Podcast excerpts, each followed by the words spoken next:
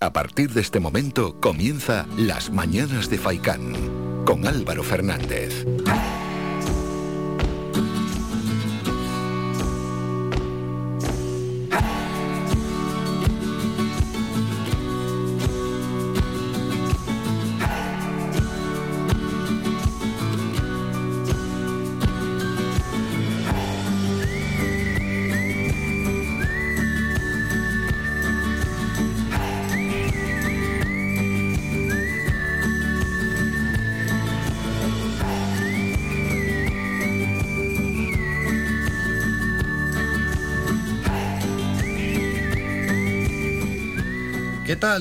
Días y bienvenidos a las mañanas de Faikán.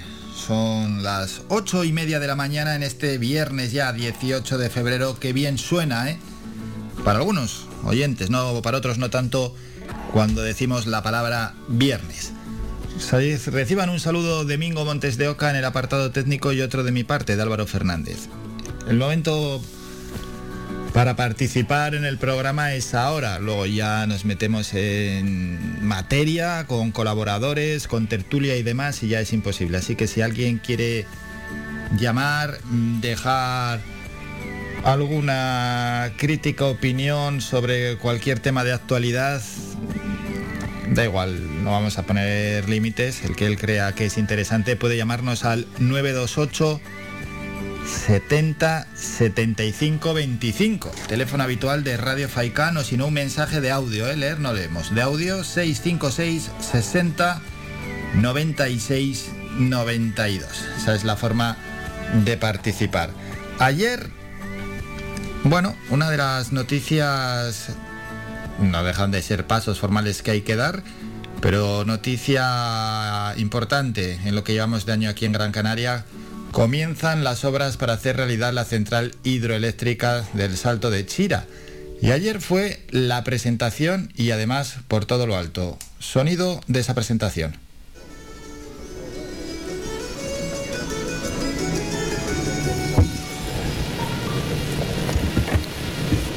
Señor presidente del Gobierno de Canarias. Quien habla es Antonio Morales, el presidente del Cabildo. De España señoras alcaldesas de San Bartolomé de Tirajana y Mogán, señora presidenta de Red Eléctrica de España, autoridades, representantes de organizaciones sindicales, empresariales y sociales, amigas y amigos, bienvenidos, bienvenidas a esta celebración de singular relevancia para Gran Canaria y para Canarias.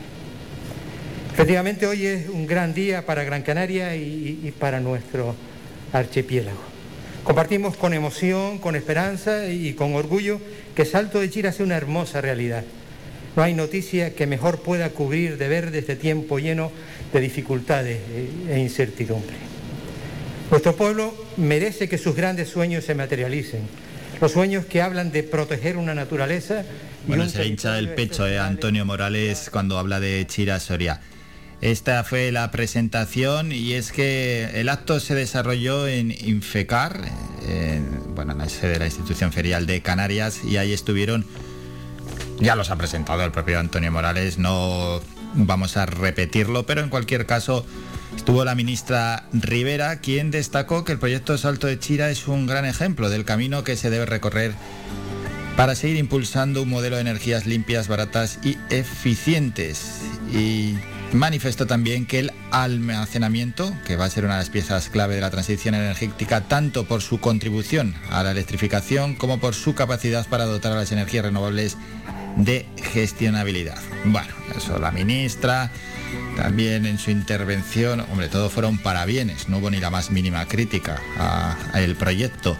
Antonio Morales habló que lo que hemos escuchado, que además que 11 años de trabajos y estudios han desembocado en este inicio de las obras. Se produce un arranque que prevé durar 70 meses y según Morales el proyecto goza de todas las garantías. Las cifras ya las saben, la central hidroeléctrica del Salto de Chira supondrá, dice Morales, una inversión superior a los 400 millones de euros y generarán más de 4.300 empleos de los que más de 3.500 se producirán en la isla de Gran Canaria. También estuvo Ángel Víctor Torres, el presidente regional, resaltó que es un proyecto dijo modélico en cuanto al uso de las energías y que contribuirá al objetivo marcado por el Ejecutivo Regional de que en 2030 el 60% del mix energético sea renovable. Bueno, salto de chira, tampoco nos vamos a alargar mucho más en este asunto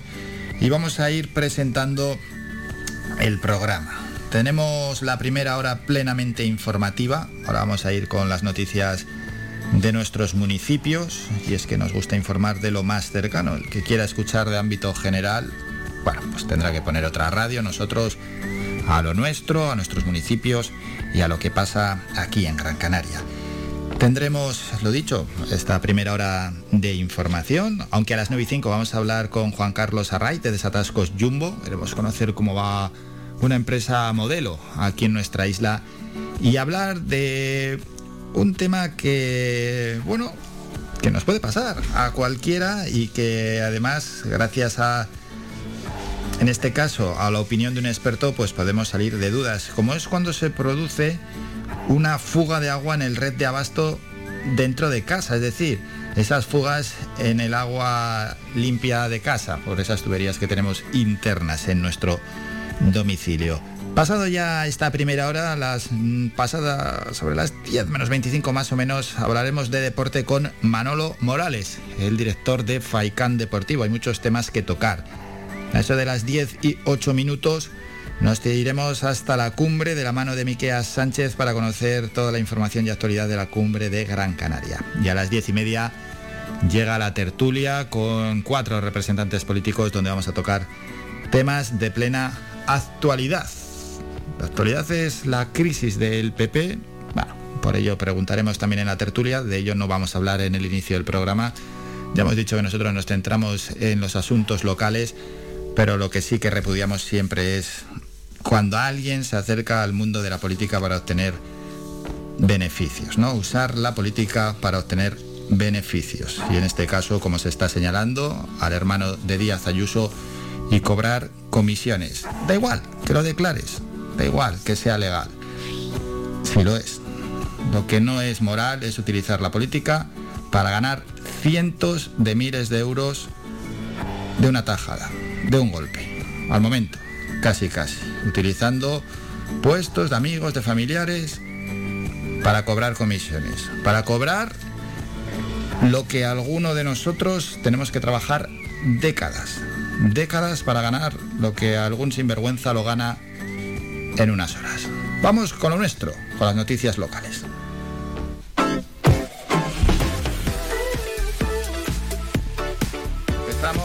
Por los municipios en Mogán. El índice de transparencia Mogán continúa aumentando y se sitúa ya en 9,26 puntos, tal y como ha publicado el comisionado de Transparencia de Canarias tras medir el grado de cumplimiento de las obligaciones informativas de los ayuntamientos del archipiélago en 2020.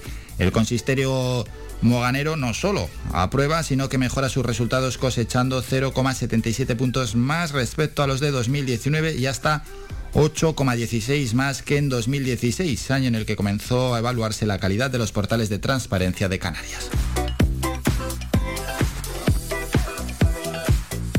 En Telde, la Escuela de Ciudadanía de Ginamar, que fue presentada oficialmente este miércoles, ofrece hoy y el lunes la primera de sus acciones formativas. Se trata del taller para la gestión del voluntariado, trámites, estrategias y plan de voluntariado. Ha detallado el concejal del ramo en estas sesiones formativas serán impartidas por la asociación Soy Mamut de 9 y media de la mañana hasta la 1 y media de la tarde en las instalaciones del Centro de Educación de Personas Adultas de Ginamar y está dirigido a la ciudadanía en general y a colectivos. Mientras el ayuntamiento de Telde culmina en los próximos días, lo va a hacer el reasfaltado de 11 calles del barrio, barrio de Lomo Bristol, incluidas en un proyecto junto a otras 13 vías ya pavimentadas en el Ejido y San Gregorio con una inversión de 222.000 euros. Nos vamos ya al Ayuntamiento de Las Palmas de Gran Canaria, mejora y amplía la cartelería informativa en todas las playas y paseos del litoral de la capital.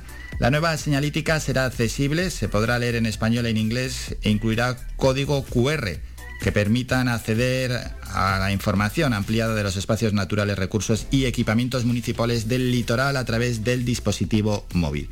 Para ello, La Junta de Gobierno Municipal celebrada ayer jueves aprobó la aceptación de una subvención directa de 160.000 euros procedente de la Consejería de Presidencia del Cabildo de Gran Canaria a fin de financiar este proyecto de mejora y modernización de la cartelería.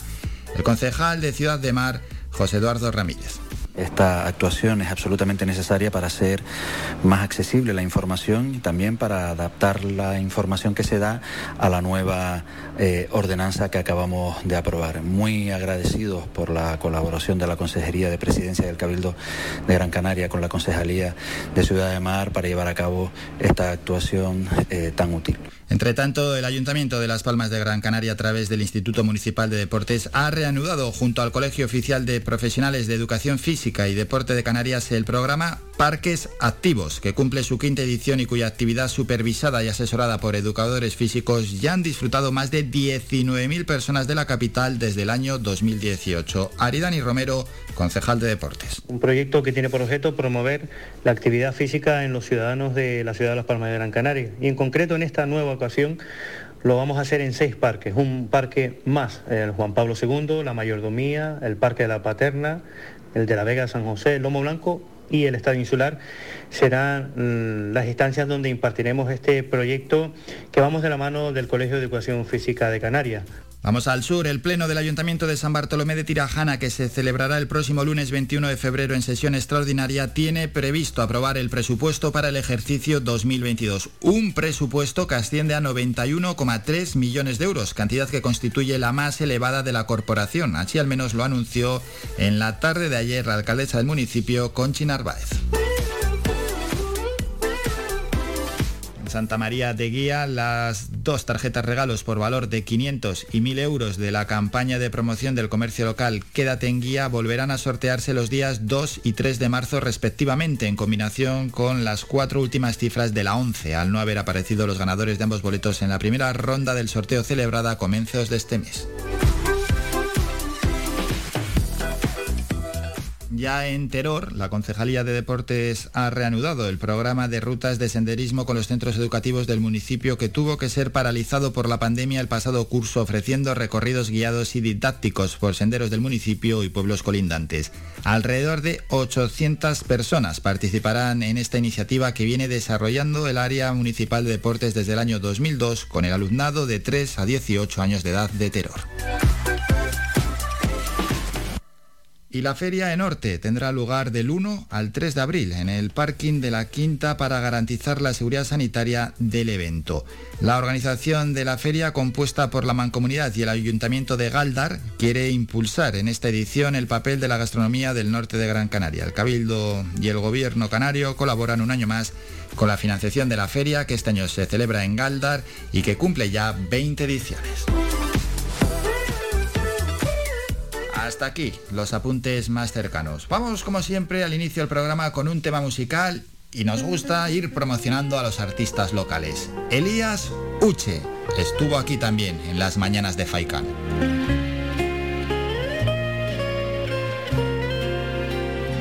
Abriré la puerta hasta que quieras volver. Así pasa un siglo, yo te esperaré pues no ha llegado el día en que puedo olvidarte. Me has dejado un vacío que nunca imaginé. Yo que jamás pensé que pudiera llorarte. Hoy estoy aterrado aceptando mi error, viendo caer la lluvia. Se me ocupan los días enterrando en mi cuerpo tu imagen, mi amor. Y para que no digas que no me interesas, he decidido arriesgar mi corazón.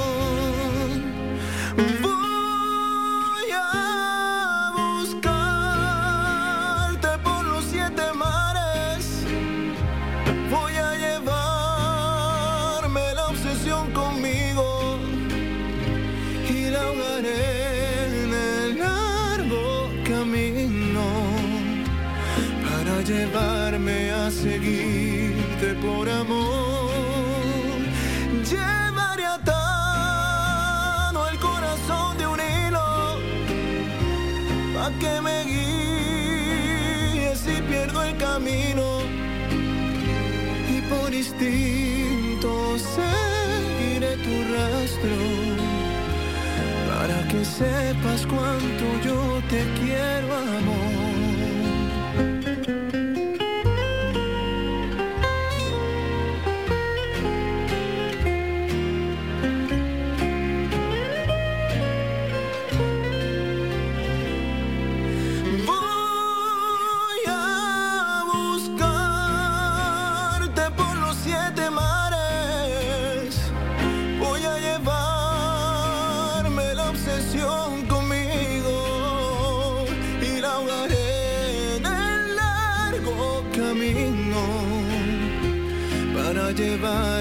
Seguirte por amor.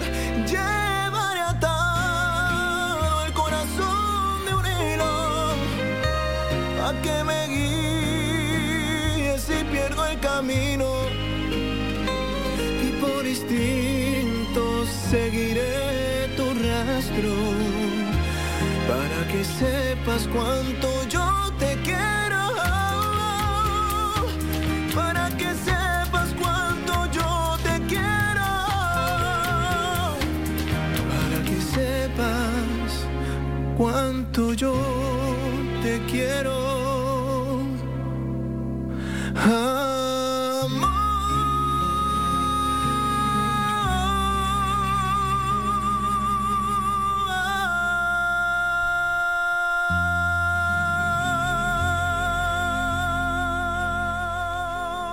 cantante gran canario Elías Suche y como siempre aquí en las mañanas de Faikan y en Radio Faikan promocionando a los artistas locales. Lo hemos escuchado en la canción Abriré la puerta.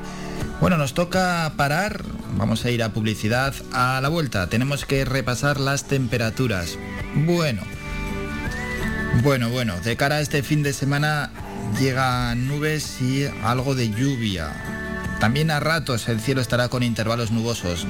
No va a ser uniforme, ¿eh? No, no será un tiempo uniforme para este fin de semana. Es decir, desde a ratos cielos despejados, en otros momentos el cielo cubierto, en otros momentos lloviendo. De alguno vaya, el fin de pasa esto, pues sí, el fin de semana es cuando toca. Tampoco, tampoco vamos a lamentarnos, oye, es, es el tiempo que vamos a tener para el fin de semana. Luego ya para el inicio de la semana que viene, bastante estabilidad con cielos poco nubosos. Venga, luego repasamos las temperaturas. Vamos a ir con Es Noticia también, donde hablaremos de la situación epidemiológica y luego las portadas de los periódicos, donde se llevan las portadas todas, casi todas, menos las locales y las deportivas, miembros del PP, de- desde Teodoro García Gea hasta Isabel Díaz Ayuso, pasando por Pablo Casado, y con titulares como Guerra Civil en el Partido Popular o Casado y Ayuso dinamitan el PP. Vamos a parar un minuto y volvemos con todo esto.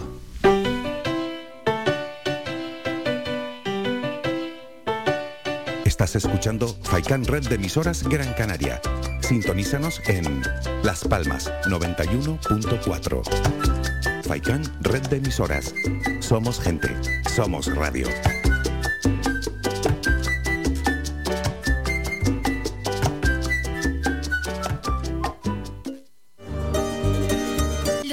Carnes asadas en el asador horno tradicional con una leña seleccionada. Te lo ofrecemos en el restaurante grill El Alpendre de los Abuelos. Contamos con una amplia variedad de entrantes, ensaladas elaboradas con productos locales. No olvides preguntar por nuestros postres caseros. En el restaurante grill El Alpendre de los Abuelos ponemos a tu disposición nuestra amplia sala y experiencia para cualquier reunión de amigos o empresa.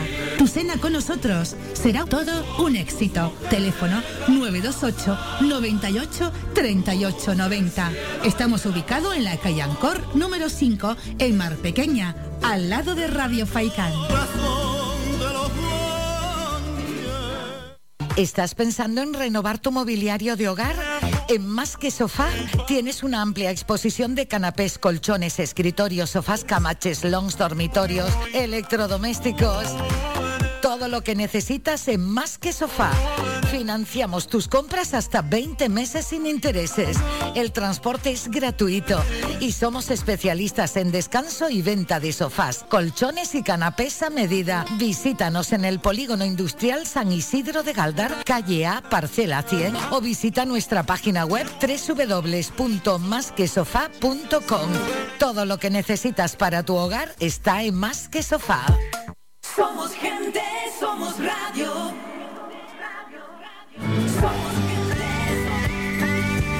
Escuchas Las Mañanas de Faicán con Álvaro Fernández.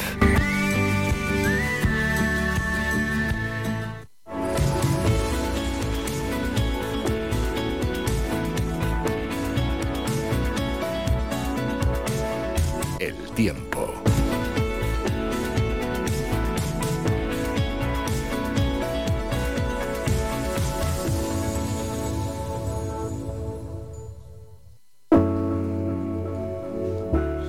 Ya en el que repasamos las temperaturas de cara al fin de semana. Vamos a la costa norte y a las palmas de Gran Canaria, donde tenemos para hoy, bueno, irán entrando nubes según vayan discurriendo las horas. No tendremos lluvia. Ya para mañana cubierto con lluvia escasa. Eso para la jornada del sábado. Para el domingo intervalos nubosos con lluvia. Las temperaturas mínimas 15 grados, las máximas 20-21 grados y el viento soplando de procedencia norte con rachas de 30-40 kilómetros hora. En Telde, en estos momentos poca nubosidad, se espera que también según vayan pasando las horas y entre ya la tarde lleguen nubes. Para mañana a primera hora cielos cubiertos y ya por la tarde nuboso con lluvia. Para el domingo nuboso con algo de lluvia. Las temperaturas mínimas 14 grados, las máximas 19-20 grados en Telde. Este y sureste de nuestra isla. Para hoy, cielos despejados. Mañana tendremos intervalos nubosos con lluvia. Y para el domingo también, cielos con intervalos nubosos y algo de lluvia. Las mínimas 14 grados, las máximas 19-20 grados. El viento se dejará notar soplando de procedencia norte y noreste rachas de 30, desde entre 30 y 50 kilómetros hora. En la zona oeste, hoy y mañana cielos despejados, aunque entre el sábado y el domingo puede haber algo de nubosidad. Las temperaturas mínimas 13 grados, las máximas 21-22 grados en la zona oeste de Gran Canaria. Vamos al sur, para hoy cielos despejados, mañana algo más de nubosidad y para el domingo intervalos nubosos con lluvia escasa. Las mínimas 16-17 grados, las máximas 22-23 grados en el sur de Gran Canaria. Y vamos a terminar en la cumbre. En estos momentos cielos despejados, aunque ya para esta tarde se espera niebla y nubes. Y ya para el fin de semana lo que se espera en la cumbre de Gran Canaria es muy nuboso con lluvia. Las temperaturas mínimas 7-8 grados y las máximas en descenso. Para hoy 15 y para el fin de semana las máximas en la cumbre 11-12 grados.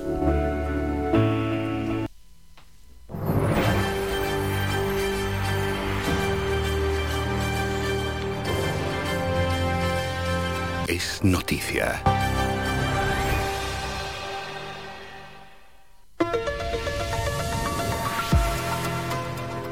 Gobierno de Canarias ha anunciado este jueves, es decir, ayer, que Lanzarote bajará a nivel 2 de alerta COVID por la mejora de sus datos epidemiológicos y que el archipiélago continuará avanzando en el proceso de desescalada al establecerse dos únicos grupos de medidas anticoronavirus en función del nivel de riesgo sanitario. Inicialmente habrá uno para Gran Canaria y otro para Tenerife debido a su no, es uno para Gran Canaria y Tenerife debido a sus indicadores y ya el otro más flexibles para el resto de las islas. Así lo ha indicado el viceconsejero de Presidencia Antonio Olivera durante la rueda de prensa posterior al Consejo de Gobierno, donde agregó que la tendencia global de los datos a nivel autonómico es a la baja. Los tres elementos más destacados de Tenerife y Gran Canaria, restricciones más relevantes, es horario de cierre a las 3 de la mañana, número máximo de personas 8 y aforo al aire libre 75% y en interiores al 50%. El resto de islas, las otras seis islas, van a estar en un grupo de restricciones aún más laxa que se pueden caracterizar o simplificar en los siguientes elementos. Horario de cierre nocturno a las 4 de la mañana, número máximo de personas, un total de 12, y los aforos en espacios al aire libre 100% y en espacios de interior al 75%. Canarias está optando por un proceso gradual de desescalado. Por lo tanto, se inició hace ya dos semanas, se continúa esta semana y se seguirá consolidando y avanzando en las semanas venideras. Lo importante es que los datos de incidencia, los datos de, eh, epidemiológicos vienen confirmando que a pesar de que las restricciones se van reduciendo, también los datos siguen mejorando y siguen a la baja.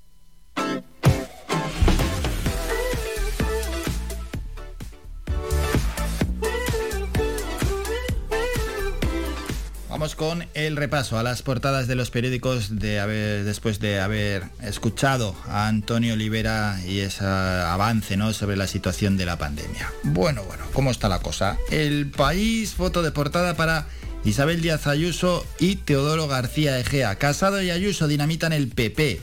Convulsión política por el choque entre los dos presidentes del partido y de Madrid. La dirigente madrileña afirma que Génova urdió un plan para destruirla.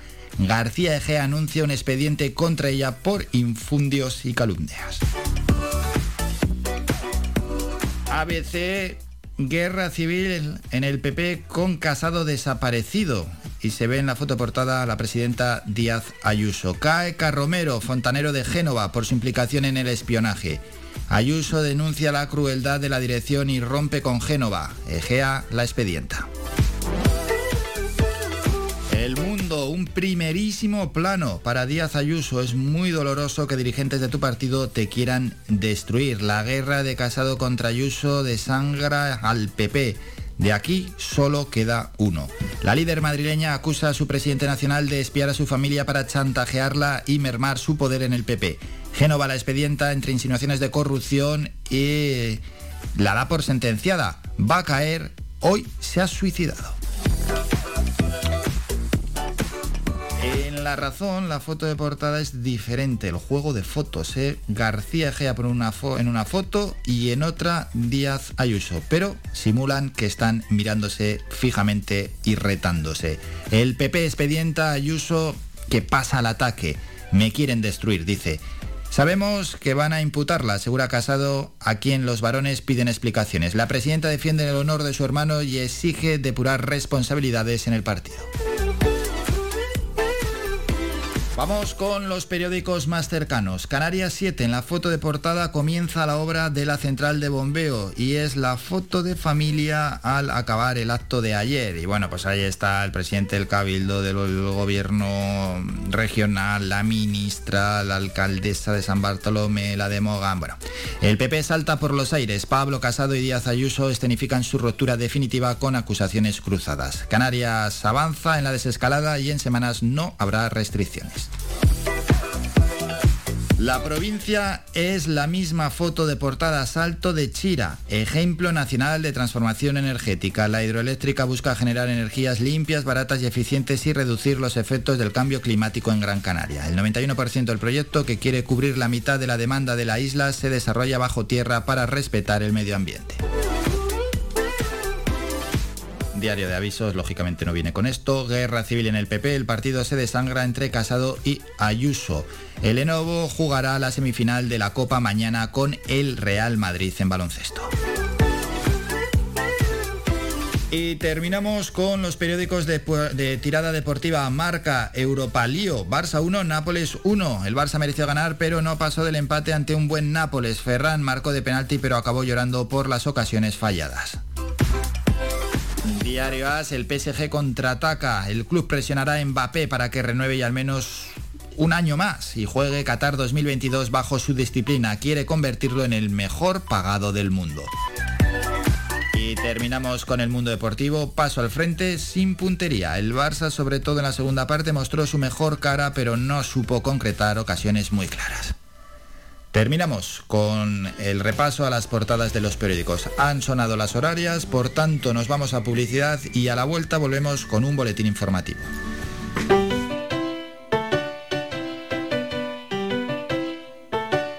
Estás escuchando Faikan Red de emisoras Gran Canaria. Sintonízanos en Las Palmas 91.4. Faikan Red de emisoras. Somos gente, somos radio.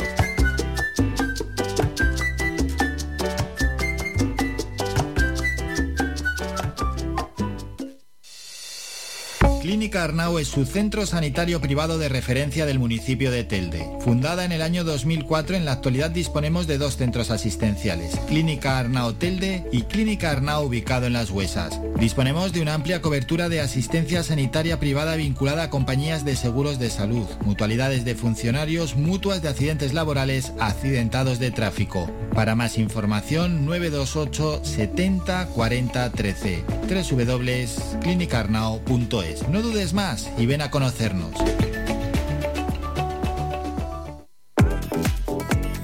A cualquier hora y para cualquier problema, llegan los coches amarillos. Llega Desatascos Jumbo 928 230265. Desatascos domésticos industriales y de redes ayuntamientos. Vaciado de pozos, achique de agua, aljibes o por lluvias. Tratamiento de legionela. Trabajos en todo tipo de embarcaciones. 638 748 731. Limpiezas de choque y localización de arquetas ocultas. Más de 34 años sin descanso. 24 horas sin excepción. 928 230265. Pioneros en limpieza de estanques y redes heredades de agua. No contrate intermediarios. Llámenos directo y ahorre tiempo y dinero. 638 748 731.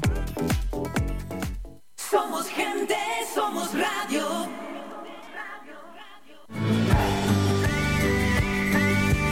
Escuchas Las Mañanas de Faicán con Álvaro Fernández.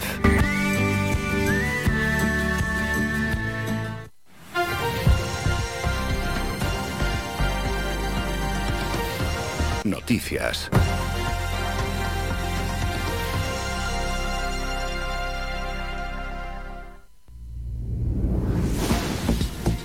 Momento ya para un nuevo boletín informativo. Comienzan las obras para hacer realidad la central hidroeléctrica del Salto de Chira en nuestra isla. La ministra de Transición Ecológica, Teresa Rivera, acompañó ayer al presidente de Canarias Ángel Víctor Torres y a su homólogo en el Cabildo de Gran Canaria Antonio Morales en el acto que celebró con motivo del comienzo de las obras para hacer realidad la central hidroeléctrica de bombeo reversible en el Salto de Chira esa presentación que se realizó ayer en Infecar para dar comienzo ya a las obras del ya tan conocido Salto de Chira.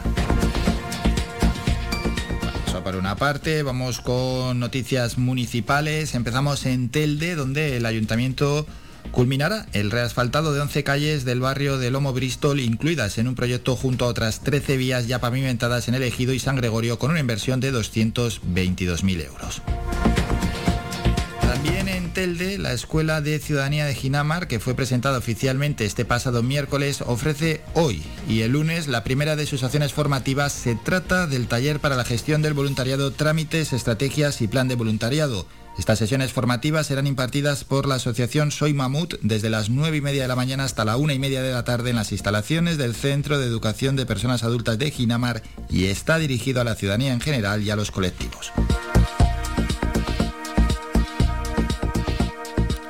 Vamos a Mogán, donde el índice de transparencia continúa aumentando y ya se sitúa en un 9,26 puntos, tal y como ha publicado el comisionado de Transparencia de Canarias tras medir el grado de cumplimiento de las obligaciones informativas de los ayuntamientos del archipiélago en 2020. El consistorio moganero no solo aprueba, sino que mejora sus resultados cosechando 0,77 puntos más respecto a los de 2019 y hasta 8,16 más que en 2016, año en el que comenzó a evaluarse la calidad de los portales de transparencia de Canarias.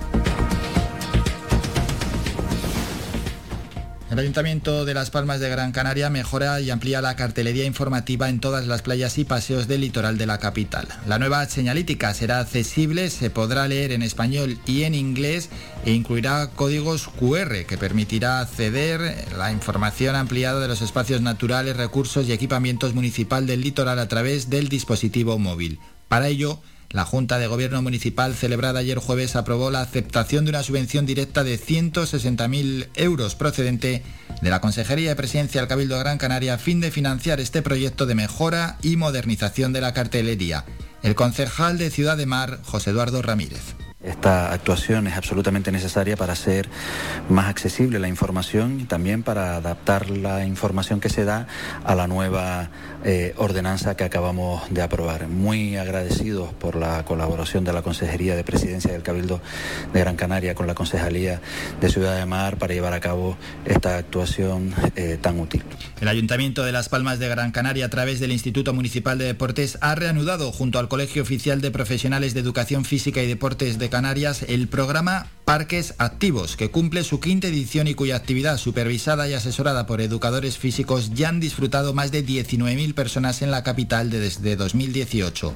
Aridani Romero, concejal de deportes. Un proyecto que tiene por objeto promover la actividad física en los ciudadanos de la ciudad de Las Palmas de Gran Canaria. Y en concreto en esta nueva ocasión lo vamos a hacer en seis parques, un parque más, el Juan Pablo II, la Mayordomía, el Parque de la Paterna, el de la Vega San José, el Lomo Blanco y el Estadio Insular serán mm, las instancias donde impartiremos este proyecto que vamos de la mano del Colegio de Educación Física de Canarias. Nos vamos al sur. El Pleno del Ayuntamiento de San Bartolomé de Tirajana, que se celebrará el próximo lunes 21 de febrero en sesión extraordinaria, tiene previsto aprobar el presupuesto para el ejercicio 2022. Un presupuesto que asciende a 91,3 millones de euros, cantidad que constituye la más elevada de la corporación. Así lo anunció esta misma tarde, lo hizo ayer, perdón, perdón por la tarde, la alcaldesa del municipio, Conchi Narváez. En Santa María de Guía, las dos tarjetas regalo por valor de 500 y 1000 euros de la campaña de promoción del comercio local Quédate en Guía volverán a sortearse los días 2 y 3 de marzo, respectivamente, en combinación con las cuatro últimas cifras de la 11, al no haber aparecido los ganadores de ambos boletos en la primera ronda del sorteo celebrada a comienzos de este mes. Ya en Teror, la Concejalía de Deportes ha reanudado el programa de rutas de senderismo con los centros educativos del municipio que tuvo que ser paralizada por la pandemia el pasado curso, ofreciendo recorridos guiados y didácticos por senderos del municipio y pueblos colindantes. Alrededor de 800 personas participarán en esta iniciativa que viene desarrollando el Área Municipal de Deportes de Teror desde el año 2002 con alumnados de 3 a 18 años de edad. Y la Feria de Norte tendrá lugar del 1 al 3 de abril en el parking de la Quinta para garantizar la seguridad sanitaria del evento. La organización de la feria, compuesta por la Mancomunidad y el Ayuntamiento de Galdar, quiere impulsar en esta edición el papel de la gastronomía del norte de Gran Canaria. El Cabildo de Gran Canaria y el Gobierno regional colaboran un año más con la financiación de la feria que celebra sus 20 ediciones y que, como hemos dicho, se desarrollará en Galdar. Terminamos con la información más cercana, regresamos a las 10 con un nuevo boletín informativo. Síguenos en nuestras redes sociales. Estamos en Facebook, Twitter e Instagram. Búscanos como Radio Faicán FM y descubre todas nuestras novedades.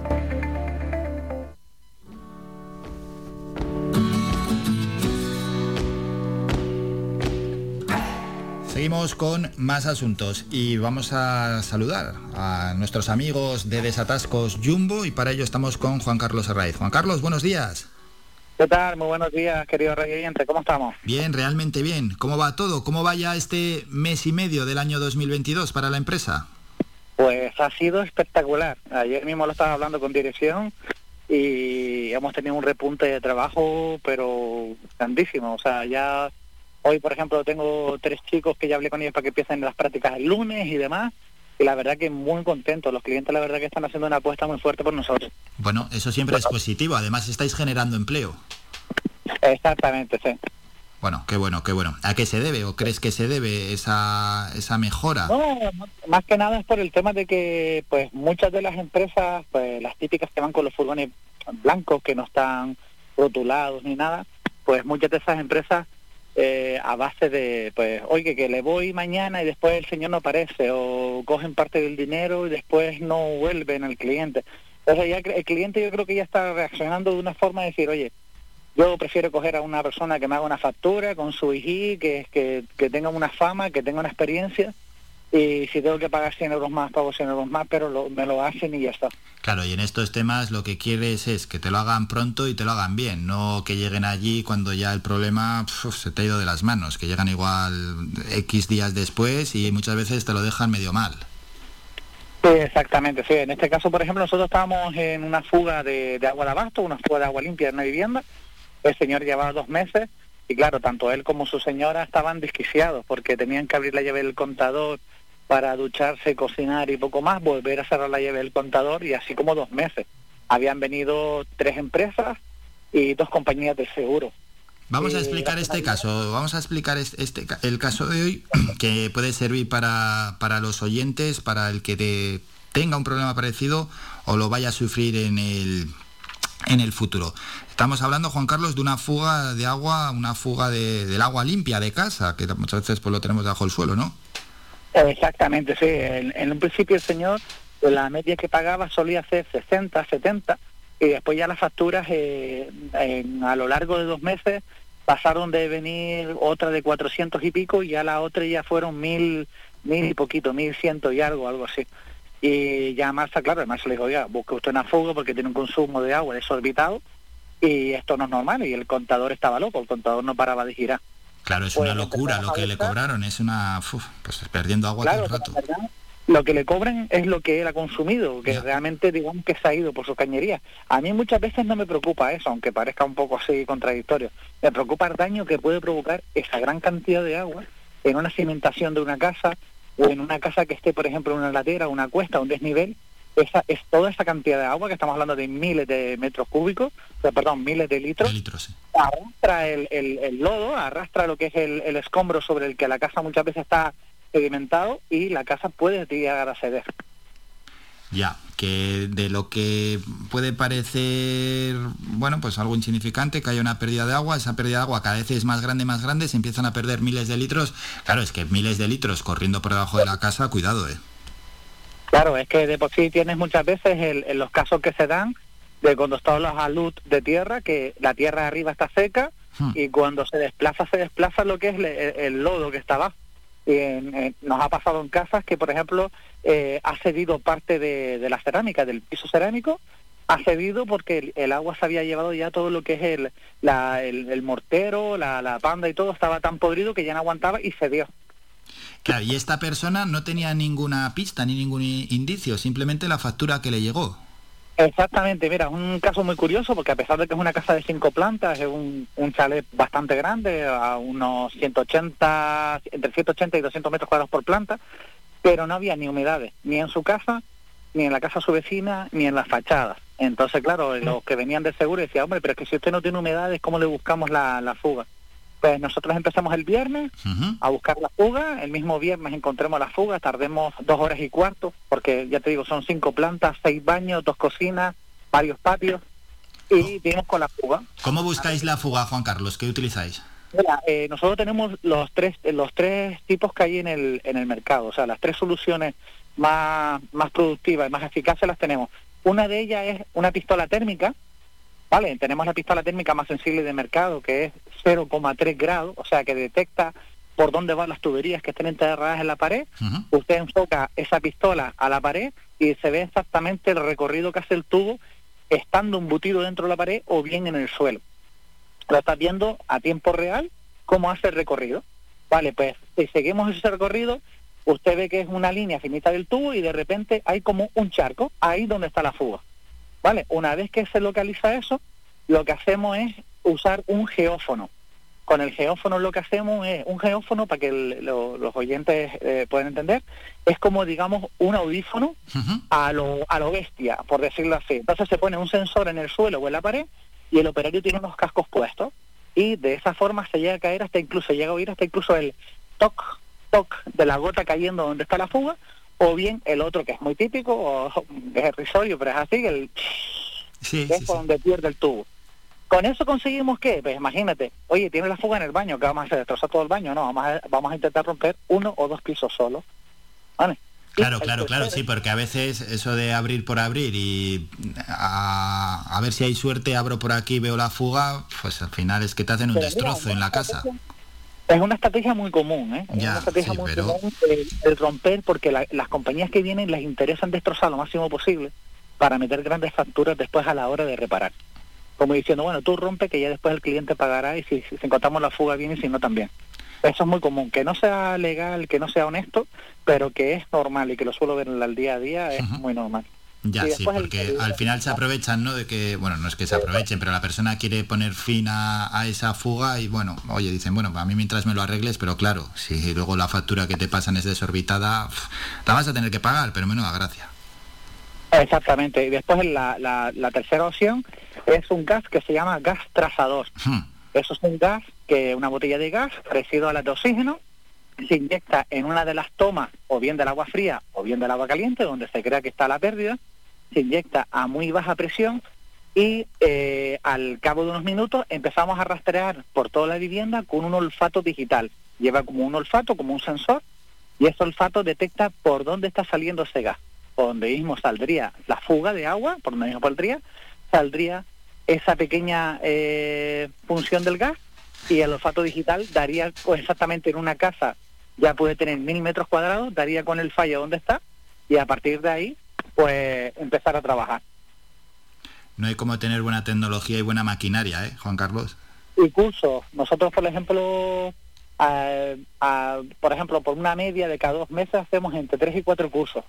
Desgraciadamente muchos de ellos están en península porque aquí no hay academias todavía ni centros de enseñanza que estén especializados exclusivamente en fuga eh, pero bueno, vale la pena porque la verdad que es extraordinario lo que lo que aprendes en esos cursos, es, genial, ¿sabes? Sí, es una pena que no se den aquí, pero bueno, oye, se va a Península, se aprende y se trae aquí el aprendizaje. Lo que otra, una última cuestión que te quería preguntar sobre este asunto. Abrís, ¿veis las tuberías? ¿Qué tuberías hay? Es decir, son buenas, no son buenas, a veces se podía hacer mejor conexión, es decir, utilizar otro tipo de piezas. ¿Qué es lo que cuando uno abre, qué, se encuentra ahí? Mira, la mayoría de las veces es fugas que están reparados, eh, digamos, bajo un remiendo o una chapucilla para escapar, hmm. se cierra otra vez, el cliente no se acuerda ni que en su día se rompió ahí. Otra de las veces es, eh, eso, lo que te voy a decir ahora es lo más habitual, eh, una casa nueva, por ejemplo, esta casa no tiene ni siquiera 20 años. La constructora cuando la hizo, o el fontanero que vino, eh, para ahorrarse los codos, obligó un poquito los tubos y lo llevó a su sitio. El golpe de ariete es un golpe que se denomina cuando abres y cierras el agua. Hay muchas casas que cuando usted cierra el agua de reemplazo y pan como un golpe en seco dentro de la pared. A eso, eso se denomina golpe de ariete. Si el, si el tubo está suelto y no está calzado, ni está, ni tiene sus codos, ese golpe contra el bloque va rayando, rayando, rayando el tubo hasta que pica el tubo y raja el tubo. Eso yo lo he visto mm, de cada 10, 8 es esa fuga. Claro, claro, es así. También por ahorrarte un codo, la que te lían, ¿eh? Exactamente, sí, pero ya le digo que es muy habitual y no lo entiendo el por qué, porque verdaderamente es que la constructora te aseguro que está cobrando todos esos codos y yo creo que un par de ellos más. como toda consultora tiene un porcentaje de ganancia. Sí, como encima no lo ves, pues tienes que creértelo. Juan Carlos, que antes de despedirnos, nuevos retos para Desatascos Jumbo. Pues mira, ahora vamos a empezar con un sistema de reparación de tuberías mediante luz ultravioleta para no tener que abrir zanjas lo que es en, en la zona de asfalto, eso no está apto normalmente para viviendas, a no ser que sean grandes comunidades. Y con ese sistema de luz ultravioleta lo que hacemos es que metemos como una camisa por dentro del tubo y la luz ultravioleta lo que hace es secar y dejar cristalizado como si fuera cerámica el tubo por dentro cuando hay una rotura y te ahorras pues el tener que abrir la zanja, poner el tubo y demás. Ahí es donde vamos a empezar ahora a hacer una inversión y hacer los cursos y demás. y tardaremos pues yo creo que aproximadamente cuatro meses simplemente en llegar a comprender el equipo a la perfección. Sí, sí, sí, en formarse. Bueno, pero grandes pasos que se están dando en Desatascos Jumbo y hoy queríamos hablar con ellos y también mostrar a los oyentes, porque siempre aprendemos algo, esas fugas de agua en la red de abastos, en, las tuberías, la fuga de agua limpia que tenemos en nuestra casa. Juan Carlos, gracias por estos minutos, un saludo, que vaya todo bien. Muy agradecido, muchas gracias.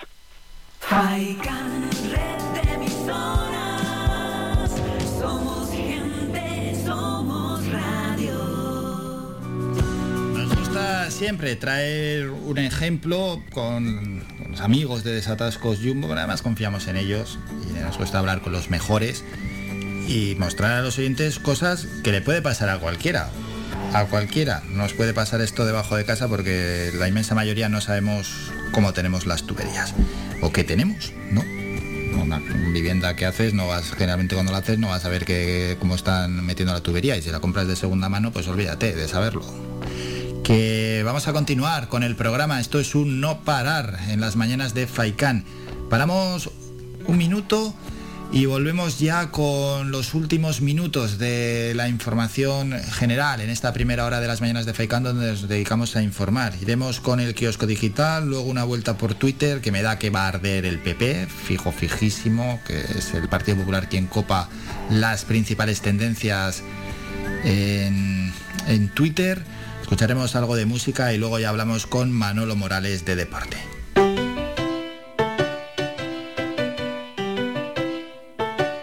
Estás escuchando Faikan Red de emisoras Gran Canaria. Sintonízanos en Las Palmas 91.4. Faikan Red de emisoras. Somos gente.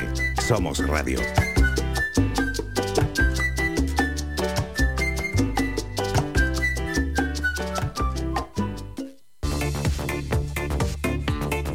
Si vienes a Tejeda o Artenara, busca los mejores productos locales, fruto del esfuerzo de muchas personas que día a día trabajan para mantener sus tradiciones de generación en generación. En Supermercado Udaco Artenara y Panadería de Artenara Abraham Romero puedes encontrar muchos de estos productos, pero además el pan de Artenara, los mejores panes de la cumbre de Gran Canaria. Compruébalo en nuestras tiendas de Artenara y Tejeda o búscanos en Facebook, Twitter o Instagram. Supermercado Udaco Artenara y Panadería de Artenara Abraham Romero. Toma nota de este teléfono. La Asociación Benéfica ONG Ser Humano ofrece una línea para luchar contra la soledad no deseada. Si eres una persona mayor, llama al 900-953-439 o al 900-953-437. Llama o comparte este teléfono gratuito con quien pueda necesitarlo. Cuidemos a quienes nos cuidaron. Proyecto financiado por la Consejería de Derechos Sociales del Gobierno de Canarias. Somos radio. Escuchas Las Mañanas de Faicán con Álvaro Fernández.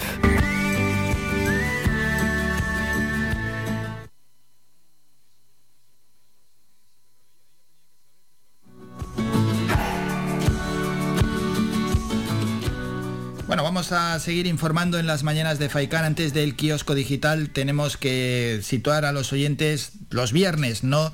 Es cuando hay cambios en relación a la pandemia. El gobierno de Canarias anunció ayer que Lanzarote bajará a nivel 2 de alerta COVID por la mejora de sus datos epidemiológicos y que el archipiélago continúa avanzando en el proceso de desescalada al establecerse dos únicos grupos de medidas anti-COVID-19 en función del nivel de riesgo sanitario.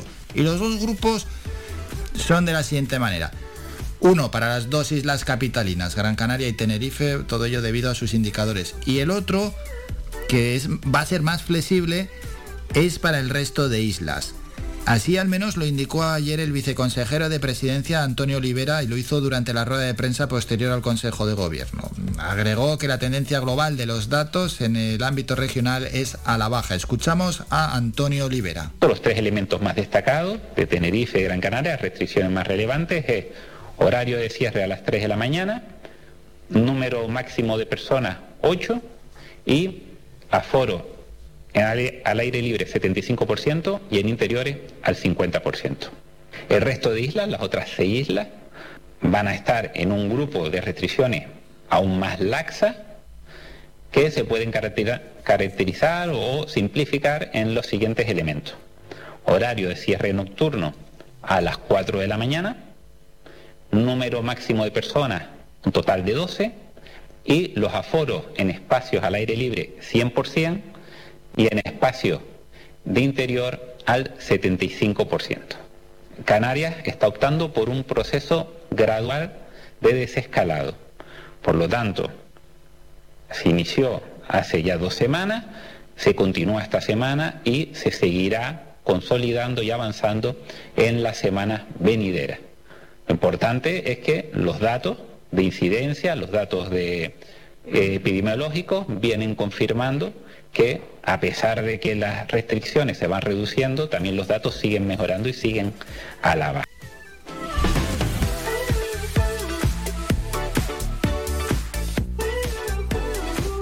Vamos ya con el kiosco digital, donde repasamos la información de los principales medios digitales en nuestro país en estos momentos.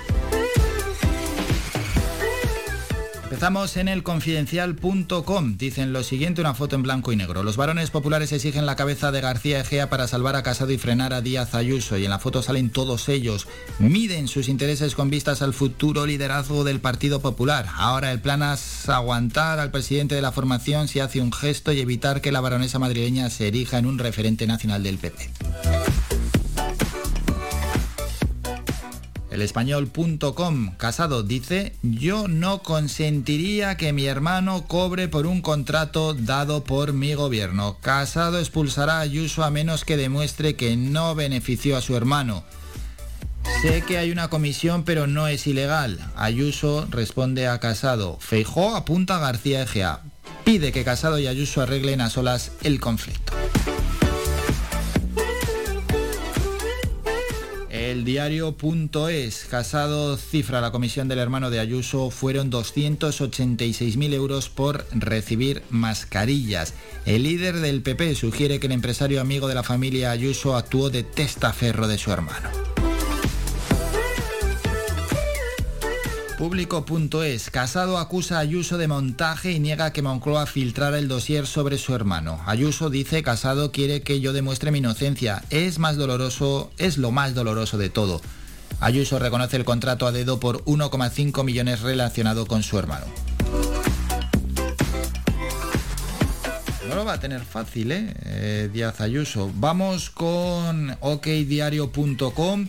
Casado dice la comisión es suficientemente relevante para pensar que hay un tráfico de influencias. Ayuso responde a Casado que demuestren que he movido un solo dedo para ayudar a mi hermano.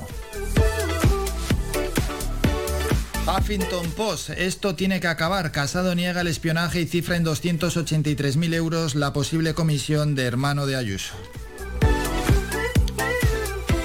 Huffington Post viene con la crisis en el PP. Ayuso reconoce que su hermano cobró una comisión. No sé la cifra, pero sé que es legal. Hombre. Tres personas afines a Génova en el ayuntamiento buscaron pruebas contra Ayuso. La guerra total y sucia el día que el PP estalló. Así han sido las horas más difíciles de la historia del PP. Terminamos en los periódicos, en este caso económicos. El economista.es, España ya es el tercer país que más ingresa del trabajador en impuestos. Solo 15 valores del IBEX 35 reconquistan los niveles pre-COVID en 2022 y 5días.com, aluvión de donaciones en las regiones más bonificadas ante una posible armonización fiscal. El corte inglés negocia con la banca una fuerte rebaja del coste de la deuda. Hasta aquí el kiosco digital. Vamos con un temita musical y cerramos la información, esta primera hora de información en Twitter. Twitter me da que va a venir caliente.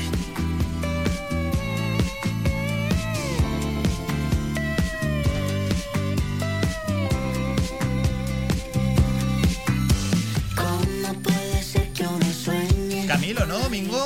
Camilo, Camilo. Venga, vamos a escuchar al colombiano Camilo. No sé si es posible, pero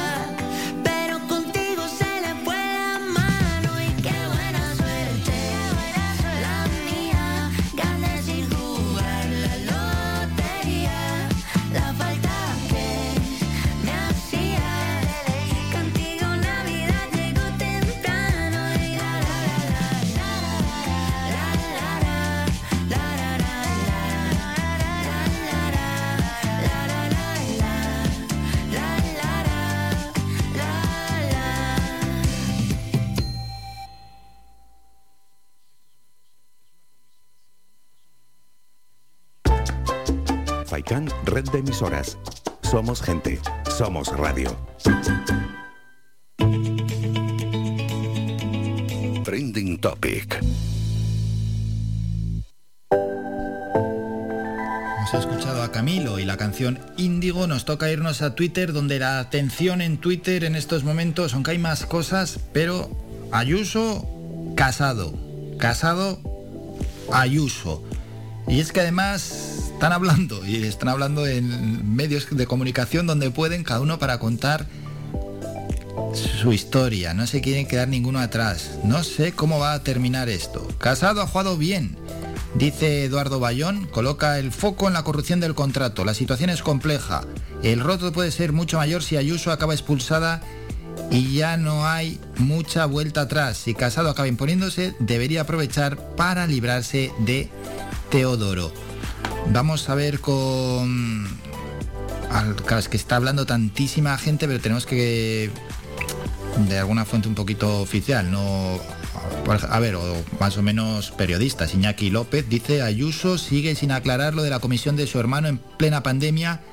Acusa a su partido de enredar a ver si sacan algo contra ella. Digo, de ver sobre todo, pues no, periodistas o de medios que tengan el típico tic, ¿no? Entre otras cosas, porque el resto son meros tuiteros que lo único que hacen es dar caña. Antonio Maestre, este no es muy afín al PP, pero a ver qué dice. Eh, Ayuso reconociendo que su hermano ha cobrado comisiones de contratos de su gobierno con toda la jeta, dice Antonio Maestre. Rubén Sánchez, periodista casado, ha dicho que el amigo de Ayuso al que adjudicaron el contrato de la mascarilla a 6 euros, la unidad podría no ser más que un testaferro del hermano de la presidenta para que éste ganase 286.000 euros. Bueno, pues un montón, sobre todo periodistas, Jesús Tintora también, a ver si había por aquí algún periodista un poco de estos de, corte más hacia la derecha para ver qué, qué dicen. Es triste también en- encasillar a los periodistas, pero bueno, oye, es que ellos se muestran así, sobre todo en las tertulias televisivas. Bueno, que ahí están, Casado y Ayuso centrando la actualidad en Twitter. Y luego hay más cosas. Vaya cambio. Apoyo Rocío 18F. Este es un sinfín. Feliz viernes a todos. Yo me revelo 18F. Secret 18F. Todo esto ya es televisivo. Feliz fin de 43X. Moncloa. Y es que Casado desmiente absolutamente que Moncloa le proporcionara la información. Carabanchel, Wozle, Evangelio, Ábalos, eh, Zendal. Esto tiene que ver con el Partido Popular. Y ya sale por ahí, bueno, vamos a ir acabando, José Manuel, Feijó, que alguno le está pidiendo que hable y que intervengan a Tipeluso, Fiscalía y viernes 18. Estas son, en este caso, las 20 tendencias en estos momentos y como era de esperar, el Partido Popular eh, y sobre todo en estos momentos, Ayuso y Casado son quienes están centrando la actualidad en esta red social, en Twitter. Paramos un minuto y volvemos ya para hablar de deporte y lo vamos a hacer, como no, con Manolo Morales, el director de Faicán Deportivo.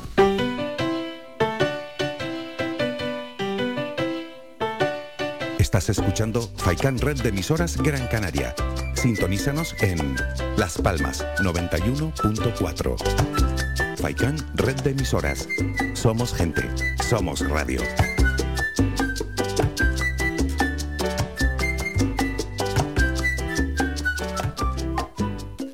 ¿Estás pensando en renovar tu mobiliario de hogar?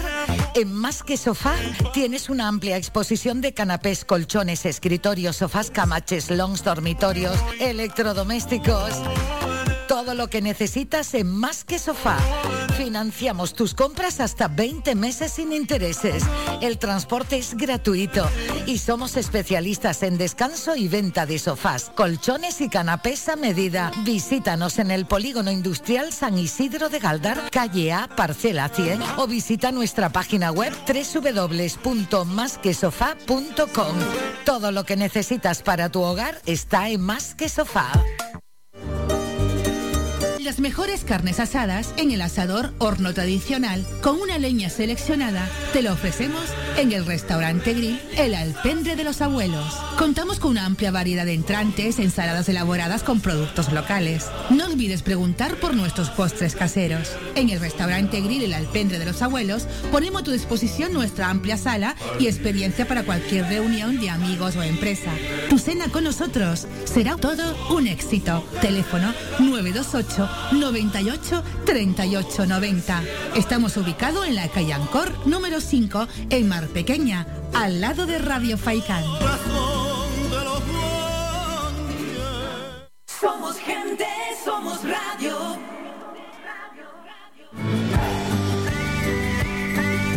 Escuchas Las Mañanas de Faicán con Álvaro Fernández.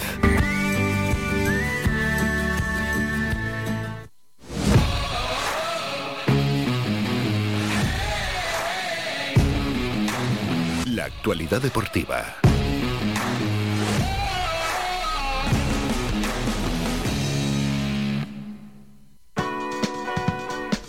Todos los viernes charlamos unos minutos de deporte y presentamos la actualidad deportiva de lo que ha sucedido en los últimos días, pero sobre todo mirando al fin de semana con, en este caso, nuestro compañero y director de Faicán Deportivo, Manolo Morales. Manolo, buenos días. Hola Álvaro, ¿qué tal? Muy buenos días. Realmente bien y deseando charlar un poquito sobre deporte. Antes de ir, bueno, con toda la información de cara a este fin de semana y ese partido del Zaragoza y la Unión Deportiva Las Palmas, miramos un poquito hacia atrás porque el fútbol no ha parado esta semana y encima ha habido fútbol a lo grande. Liga de Campeones y ya hay eliminatorias, Manolo, y tuvimos estos resultados. Sporting 0, Manchester City 5, PSG 1, Real Madrid 0, Salzburgo 1, Bayern de Múnich 1, Inter 0, Liverpool 2. Bueno, resultados que todo el mundo conoce, pero lo que quería preguntarte, Manolo, es esa opinión ¿no? sobre el PSG Real Madrid. ¿Cómo ve o cómo viste este primer partido de esta eliminatoria y, la- y el, equipo blanco, ¿no? Que se le vio un poco timorato ante los franceses. Sí, eh, además la lectura del partido es clara y evidente. Resultado justo, yo diría que está corto por los méritos del, del Paris Saint Germain, que fue superior al, al Real Madrid y después una auténtica genialidad de Mbappé, que hoy por hoy es uno de los mejores jugadores eh, que tenemos en el eh, planeta fútbol, desestabilizó al Real Madrid. Hizo una jugada de PlayStation, porque la verdad que el gol es de un auténtico crack, ¿no? De un palmo de terreno que diría Jorge Valdano hizo un auténtico latifundio. El eh, futbolista francés dándole la, la victoria al Paris Saint Germain. Eh, pero bueno, todavía queda Álvaro el partido de vuelta. El Madrid ya sabemos que en el Bernabéu los 90 minutos se hacen eternos para cualquier rival y ya sabemos cómo se la gasta el, Real Madrid. Eh, evidentemente va a tener que remontar, no es un buen resultado, va a tener que hacer dos goles para superar la, eliminatoria, pero bueno, vamos a confiar en que el Real en conocer la mejor versión del Madrid, que no estuvo bien, esa es la realidad, en el partido en, en, Francia, y vamos a ver lo que sucede en el, en el Bernabéu. Después el Manchester, vamos, el Manchester fue un rodillo, ¿no? El Manchester ya eh, tiene todos los boletos ya comprados para la siguiente ronda eliminatoria, fue muy superior al Sporting de Portugal, 0-5 lo dice todo. Lo mismo sucede con el Liverpool, ¿no? Sí, ¿Cómo están los eh, ingleses, eh, Manolo?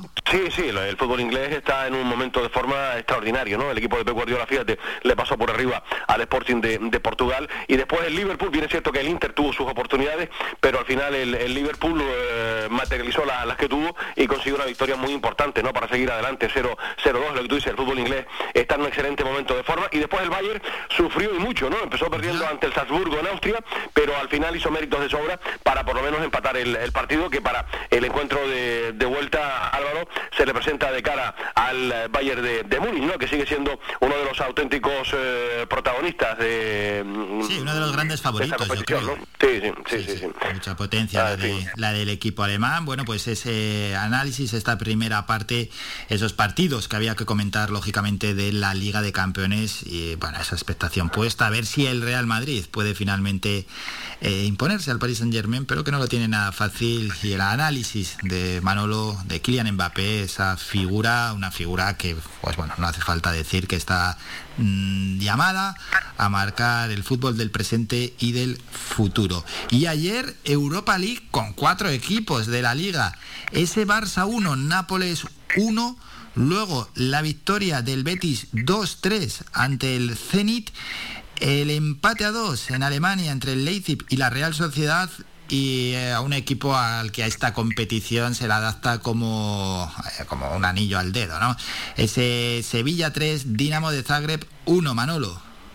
Sí, hubo de todo como en botica, ¿no? El Barcelona mira que tuvo un montón de oportunidades que marró y al final eh, empató a uno. No es un buen resultado para el encuentro de vuelta, pero bueno, en Italia puede pasar absolutamente de, todo. Después el Betis sigue demostrando que está en un momento de forma sensacional. El equipo de Pellegrini le ganó al Zenit 2-3, que consiguió un buen resultado. Al igual que la Real Sociedad, que estuvo por delante en el marcador, pero al final el Leipzig pudo empatarle a, a dos. También eh, consiguió un buen resultado el eh, equipo Churi Urdin. Y después el el Sevilla, que como local consiguió también un magnífico resultado ante el Dinamo de Zagreb. Una pena el gol que encajó el Sevilla, pero vamos, ese 3 a 1 es un resultado, Álvaro, mm. que deja al Sevilla muy bien, eh, además una competición que conoce francamente bien y que le va a las mil maravillas al, Sevilla, la, Europa, la Europa League, ¿no? Sí, sin duda alguna. Bueno, luego vamos a hablar de Primera División, pero Manolo, hay un partido que no lo quería dejar pasar por alto, es el que se jugó entre semana entre el Atlético de Madrid y el Levante, que muchos pensaban que iba a ser un trámite en el Metropolitano, pero todo lo contrario, Atlético 0, Levante 1,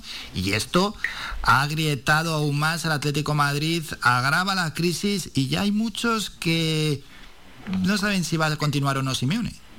Pues eh, madre mía, lo del Atlético de Madrid es que no hay por dónde cogerlo, ¿no? Eh, datos muy, muy negativos. Ya se está cuestionando, lógicamente, al, entrenador, porque vamos, caer ante el Levante, el farolillo rojo, en tu casa, en el Wanda Metropolitano, fue un palo durísimo, además, para el, el Atlético de Madrid, ¿no? Que cada jornada que pasa se, se, desinfla. Yo no sé lo que va a ocurrir con el entrenador, pero fíjate, aquí pasa este héroe a si entra o no entra la, la pelotita. De ser campeón el año, el año pasado con, con solvencia, una temporada extraordinaria, y ya ha cuestionado el, el entrenador. Esto es lo que tiene el mundo del fútbol, pero desde luego no está bien el Atlético de Madrid, esa es una realidad, Álvaro, y alguna medida habrá que tomar, ¿no? Que se empleen más a fondo los, futbolistas, porque desde luego el Atlético de Madrid no puede continuar de esta manera, ¿no? No, se puede pasar de ser héroe a villano en cuestión de, de, de, meses, ¿no? Claro, no, no, y además a la afición, si le preguntas, la afición está con Simeone y con los jugadores no tanto, pero si con alguien están, la afición del Atlético es con Simeone, por encima de los jugadores y por encima de la directiva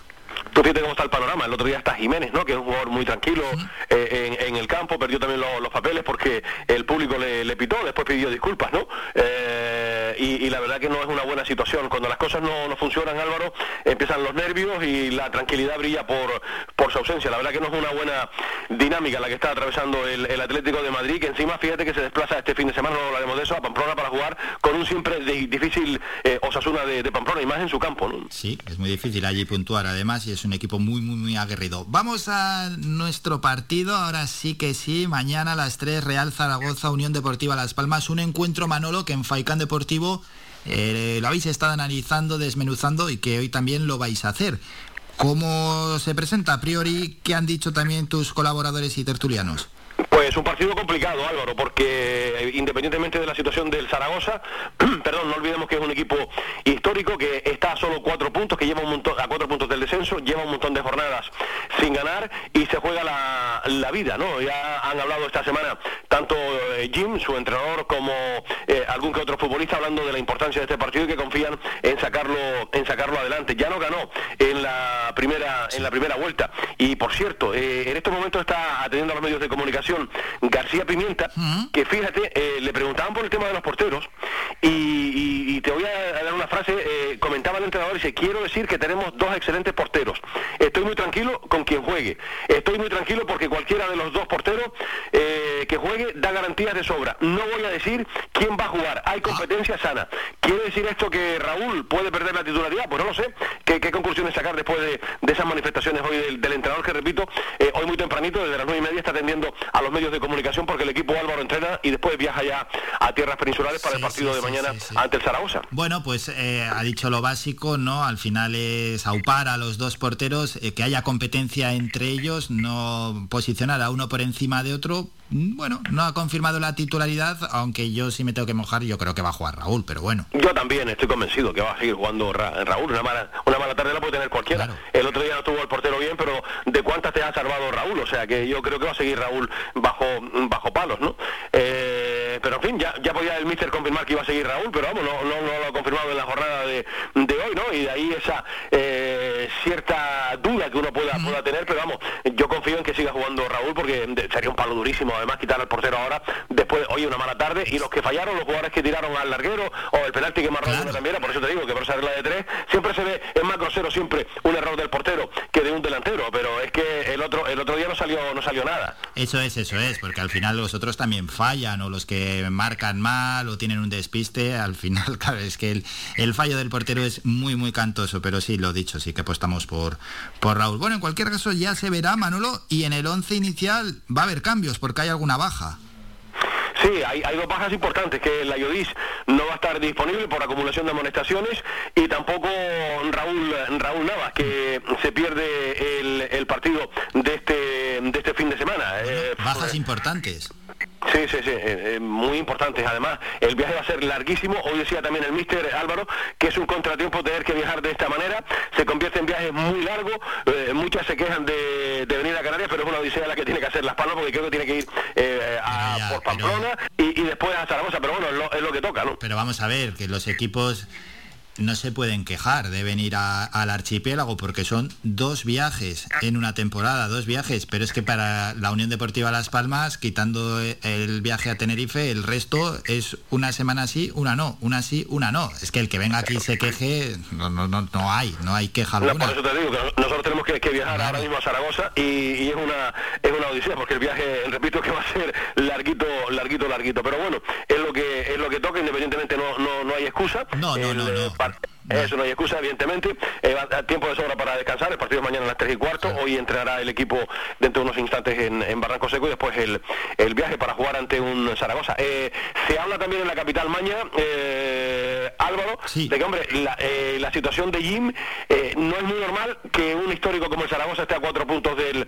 del descenso con un montón de jornadas y ya se habla que si el Zaragoza no pierde ante la Unión Deportiva, pues el entrenador puede ser destituido. Fíjate que que fue un entrenador importantísimo, y perdón por la redundancia, cuando el Zaragoza las pasó canutas y Gini hizo una temporada extraordinaria y salvó al equipo al equipo Maño. Ha tenido un montón de bandazos esta temporada el, el Zaragoza, ¿no? que después de ganar aquí a la Unión Deportiva daba la impresión que se enganchaba arriba y mira, se ha quedado ahí metido con 30 puntos, un, lugar por encima del, del descenso. Imagínate lo que se juegan mañana los dos equipos, que no están precisamente para bondades. ¿eh? Claro, es que si gana, pierde el Zaragoza y gana el Amorebieta, a un punto del descenso se ponen los maños, un equipo, como estás comentando, histórico donde los haya. Es más, en la clasificación histórica de primera división está el décimo, bueno, campeón de la Recopa y de la Copa del Rey y de, tal y tal. ¿Qué, te, voy a contar, mano? Lo que no sepas, pero, pero vamos, que, que tienen el agua al cuello sin duda alguna. No, sin duda, y, necesitan ganar sí o sí.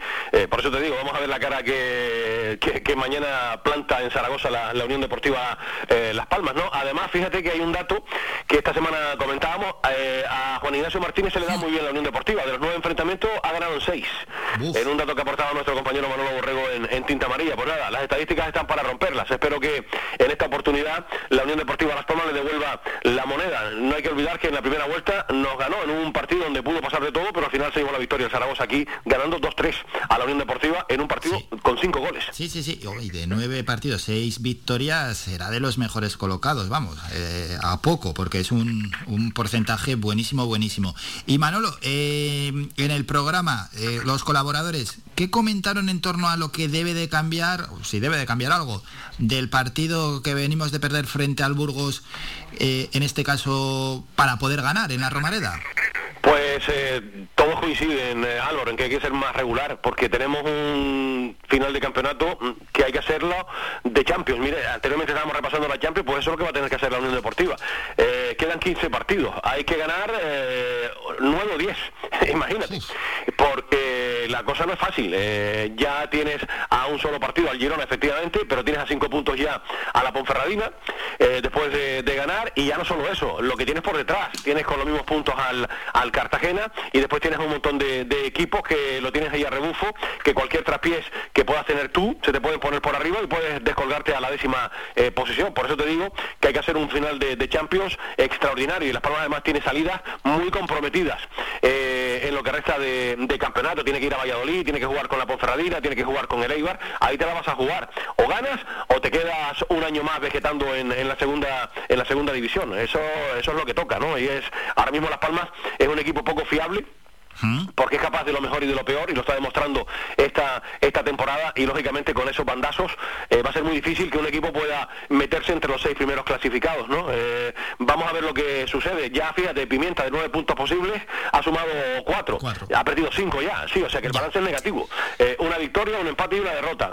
Son los tres resultados lo ha cosechado el entrenador de, de, la Unión Deportiva. Y está claro que de momento no se mejora los datos de, de Pepe Mel ¿no? vamos a ver si de aquí en adelante hay que dar también un margen de confianza al entrenador que acaba de, llegar, pero vamos, que no hay tiempo, Álvaro, se te echa la competición encima y hay que ganar ya sí o sí, porque cada partido para la Unión Deportiva es una final. No, no, no, si quieren estar entre los seis primeros hay que sumar de tres en tres. Manolo, dale con la porra. Pues un partido complicado, Álvaro. Eh, eh, eh, en, este, en esta oportunidad los dos están jugando muchísimo. Me da la impresión que no van a ganar ninguno de los dos. Voy a apostar por el empate a uno. Empate a uno y bueno, pues yo creo que algún gol va a haber, va a haber. Empate a uno, es que empate a uno. es un resultado casi que tenía en la cabeza. Voy a poner yo 1-2. Venga, 1-2, a ver si podemos conseguir la victoria. Ojalá, ojalá no lo digo muy convencido como otras veces. Manolo, hoy arranca la jornada a las 8 Cartagena, Real Valladolid, menudo encuentro. Y luego para mañana nuestro partido a las 3, a las 5 y media, Girona Ibar, 5 y cuarto, Tenerife, Ibiza. A las 8 Real Sociedad B, Málaga. Ya para el domingo a la 1 fue Labrada Alcorcón, a las 3 Burgos Oviedo, 5 y cuarto Huesca Lugo, Sporting Ponferradina, a las 8 Almería Mirandés y cierra la jornada el lunes a las 8 ese Amorebieta Leganés. ¿Algo a destacar?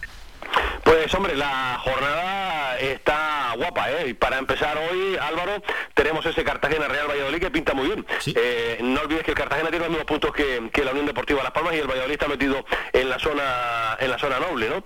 Eh, la verdad que va, a ser un, partido eh, muy atractivo para empezar la jornada y después, hombre, el partido, el encuentro de, la jornada es el Girona Ibar del, del sábado partido también muy muy atractivo, sin olvidarnos de ese Tenerife Ibiza, que también eh, pinta muy bien, vuelve Paco a Canarias, en esta ocasión se va a Tenerife para enfrentarse al conjunto blanquiazul que está realizando una temporada muy buena y por supuesto nuestro partido, el Zaragoza Unión Deportiva. Después también tenemos un atractivo Burgos Real Oviedo, ¿no? Que los dos equipos están ahí eh, muy cerquita de, de la Unión Deportiva Las Palmas y la Ponferradina, que tiene que desplazarse a Asturias para jugar con el Sporting de Gijón el, domingo, sin olvidarnos del Almería, que después ha vuelto otra vez a la senda de la victoria, recibe a un Mirandés que se ha desinflado Álvaro en las últimas jornadas y que evidentemente va a ser un, partido eh, sin duda complicado para todos, porque no hay, nada, fácil, está jugando mucho también el Mirandés, pero el Almería parte como favorito en este, en este partido. No está nada mal la jornada que nos espera este fin de semana, Álvaro, en la segunda. Así es, y en primera tampoco, porque hoy a las 8 arranca con ese Elche Rayo Vallecano esta jornada 25, mañana a la 1 Granada Villarreal, a las 3 y cuarto Osasuna Atlético de Madrid, 5 y media Cádiz Getafe y a las 8 Real Madrid Alavés. Ya el domingo a la 1 Español Sevilla, 3 y cuarto Valencia Barça, 5 y media Betis Mallorca, 8 de la tarde Atlético Real Sociedad, Derby Vasco y el lunes a las 8 Celta de Vigo, Levante Manolo. Sí, antes de comentar la primera, no quiero que se me pase Álvaro porque los que somos padres estamos que, te puedes imaginar, en las últimas horas, en la jornada de ayer, fallecía ah, eh, un eh, niño de solo nueve años, eh, aquí muy cerquita donde yo vivo, en, en Cardones, en el Perdigón, fíjate cómo es la vida, que el padre del, niño estaba con él además, lo arrolló un camión, imagínate, con nueve, con nueve años, ha sido terrible, y el padre es amigo de mi hijo, o sea que imagínate, ¿no? y la verdad que lo ocurrido ayer con eh, Yarel nos ha encogido el, alma a todo el, fútbol. Había empezado a jugar en el equipo en las categorías inferiores del, Goleta y te puedes imaginar cómo está esa familia, cómo está ese, padre destrozado, porque encima el padre, cuando el camión arrolló al niño, estaba allí. Imagínate, Álvaro. Increíble. El, drama, ¿no? ayer cuando me lo contó mi hijo, además ha trascendido ya en los medios de, comunicación, ha, trascendido la noticia en todos los periódicos y, demás en las redes sociales. Íbamos una criatura de nueve años y, y, vamos, se me encogió el alma ayer y encima cuando me lo contaba mi hijo, porque reitero que es amigo de batalla su padre de, mi hijo y, la verdad que me quedé ayer destrozado. ¿no? Desde aquí, pues le mandamos a, su familia un fortísimo abrazo porque desde luego que nos ha eh, encogido el alma, ¿no? La tristísima noticia ocurrida ayer aquí en Cardones. Imposible posicionarte, ponerte en la, situación del padre, mayor crueldad es imposible y encima él estar allí. Bueno, bueno, bueno, vaya, es terrible, vaya, terrible. vaya situación. Sí, la verdad es que esta mañana pronto leía la noticia y es terrible desde aquí mm, no los va a consolar, pero nuestro ánimo, nuestro pésame para toda la familia y, el joven Yarel de nueve años que, descanse en paz. Bueno, terrible, terrible, Manolo, la situación. Vamos a, en estos minutos que nos queda, analizar Primera División, que hay partidos interesantes de cara a este fin de semana. Efectivamente, eh, empezando por eh, lo que ya comentamos anteriormente, fíjate cómo está el Atlético de Madrid que viaja a Pamplona para jugar con el Osasuna mañana a las 3 y cuarto de, la tarde. Muchas miradas van a estar pendientes del Atlético de Madrid, de Cholo Simeone, en lo que haga ante el Osasuna, que siempre es un rival complicadísimo para cualquier equipo de, primera división. Después el líder, el Real Madrid, que medirá fuerzas con el eh, Alavés, jugándose la vida el Alavés, y el Real Madrid que querrá, lógicamente, mantener el liderato para que no se le acerque el Sevilla, el Sevilla que se desplaza Barcelona para jugar con un siempre difícil español. Es un partido muy atractivo, sin olvidarnos de ese Valencia-Barcelona el domingo a las 3 y cuarto, Álvaro, que pinta, que pinta pero que muy bien. Y después tenemos un derbi vasco, el Atlético de Bilbao Real Sociedad, ¿eh? que no está, que no está nada mal, el domingo a las 8 de la noche. ¿Mm? Esos equipos hay que que siguen optando a posiciones europeas. Veremos a ver quién queda más dañado de los dos equipos, en este caso el histórico Derby Vasco. Y vamos a terminar ya con el baloncesto. Qué mal, el Club Baloncesto Gran Canaria en estos dos últimos partidos en la Eurocup con la derrota ante el Reyer Venecia y luego ayer ante el Burg 78-76, Manolo, Gran Canaria, que en la Eurocup nos tenía habituados a una cara bastante positiva, pero el equipo no está nada bien, ¿eh? Y ahora dos derrotas consecutivas en esta competición europea. Sí, la verdad que no se nos ha dado nada, nada bien esta semana del mes de febrero en las dos competiciones europeas, esos partidos que quedaron en su día eh, aplazados, ¿no? En, Venecia, como tú decías, el martes 77-59, eh, derrota más que más que justa, y ayer que llegó a estar por delante el Gran Canaria, hizo un último cuarto horrible eh, y, al final perdía de 2, 78-76 ante el Burg. no ha sido la mejor semana para los hombres de, de Porfi que no andan muy bollantes en la competición europea, estaban manteniendo el tipo en Europa, pero fíjate, los dos viajitos con sendas derrotas, ¿no? Eh, espero que, que mejore y mucho el- las prestaciones también del, del Gran Canaria, porque desde luego entre la Unión Deportiva Las Palmas y el Gran Canaria, que son los dos buques insignia, no nos están dando precisamente muchas alegrías esta temporada, ¿no? No, y encima está, se está jugando la Copa del Rey, que nos da envidia, las cosas como son, no, no nos clasificamos. Y ayer se jugaron partidos. Pasó el Lenovo Tenerife 62-64 al Juventud, intentó remontar el equipo de Badalona, pero no pudo. Y el Madrid aguantó bien 73-67 ante el Breogán. Se medirán, por tanto, en semifinales. Y hoy juegan de cara a las semifinales a las 5 y media Valencia Basket, UCAN Murcia y a las ocho y media Barcelona Manresa. Tocará las semifinales y luego ya el domingo la final a las cinco y media de la tarde. Manolo, antes de Oye, despe- felicitar a- al, al equipo tinerfeño del Lenovo, ¿no? Que se metió ahí, que se medirá por con el Real Madrid, pero vamos, está haciendo una temporada el equipo de Chupi Dorreta eh, extraordinaria, además, ¿no? Envidia sana, porque la verdad que en Tenerife están haciendo muy bien las cosas, ¿no? Las Sí, cosas sí, como sí. son. Y es posible que le complique bastante la vida al Real Madrid, ¿eh? Ojito. Fíjate, fíjate qué temporadita, ¿no? Extraordinaria en la élite del baloncesto español el Lenovo Tenerife y su equipo de fútbol camino de primera división, porque de luego el Tenerife está realizando un temporadón. Ya, eso es así, Manolo. A algunos igual se le ha revuelto un poco el estómago ahí a- al escucharte, pero es la realidad, es así. Pero cuidado, cuidado, es que quedan todavía jornadas y a ver si cambia un poco el signo, ¿eh? Sí, sí, sí, Cami, pero vamos, eh, de momento esa es la realidad a día de hoy. No sabemos lo que va a pasar mañana, pero de luego el Tenerife está siendo muy sólido, eh, aspirante a todo, ¿eh? ya no solo a jugar la promoción, sino ascender directamente, pero no hay que olvidarlo que está metido en la zona de privilegio y, y el Tenerife muy bien. Pero vamos, que espero que a- a- se dé una vuelta y, y que nosotros también mejoremos bastante, ¿no? Que quedan 15 partidos, que todavía queda un mundo en la segunda división a ver si metemos la quinta. Y encima Manolo, cuando fue el derby en baloncesto, los dos equipos estaban arriba, solo por detrás de Y de Madrid. Y cuando fue el primer derby en fútbol, también la Unión Deportiva Las Palmas estaba más arriba. Bueno, pues sí, ha habido dos tendencias. Es que es, es a la clara, es verdad. El fútbol y el baloncesto aquí en nuestra isla, nuestros equipos han ido hacia abajo y ellos se han mantenido. Pues, pues es que las cosas hay que reconocerlas como son.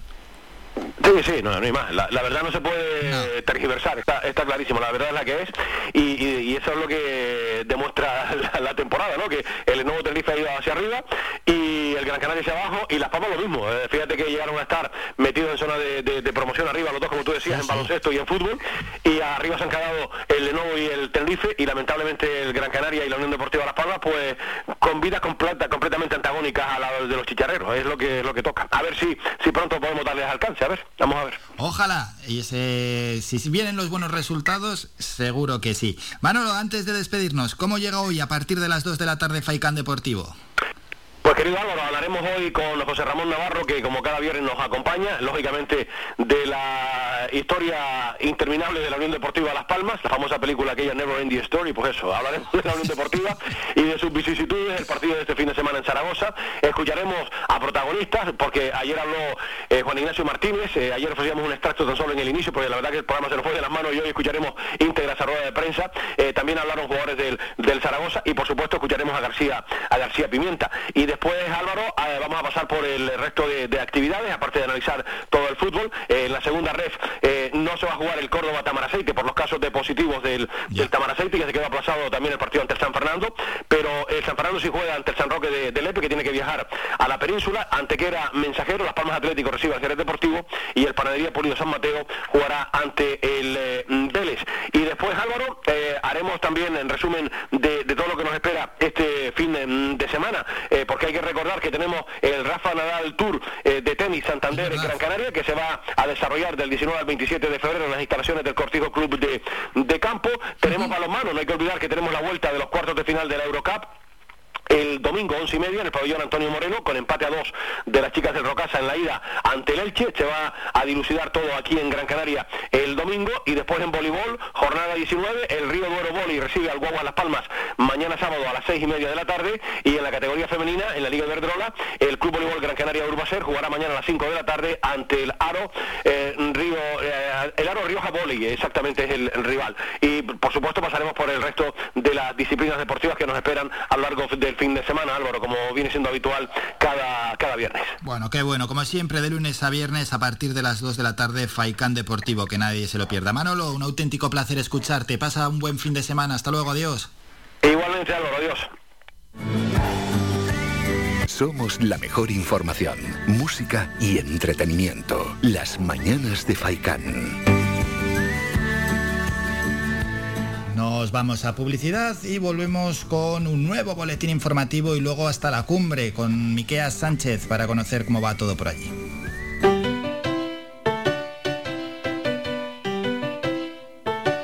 Estás escuchando Faikan Red de emisoras Gran Canaria. Sintonízanos en Las Palmas 91.4. Faikan Red de emisoras. Somos gente. Somos radio.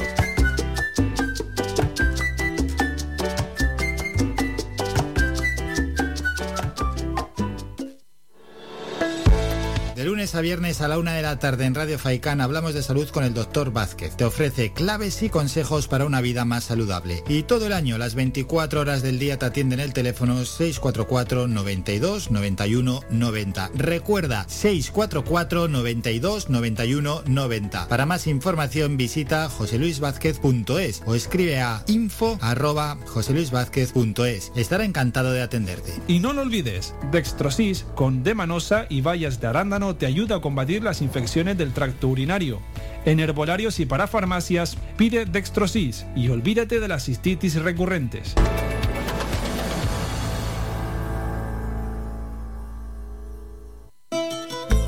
Ven al Guachinche en Agüimes. Disfruta de la terraza más grande del este de Gran Canaria, abierto de miércoles a domingo. El Guachinche en Agüimes, junto a la piscina municipal. Si aún no has probado nuestro bichillo lagunero, no tienes perdón de Dios. Especialistas en gastronomía antigua canaria.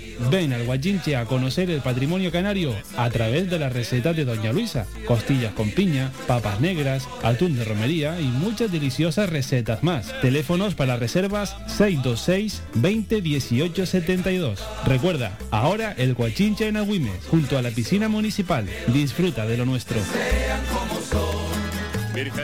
Somos gente, somos radio.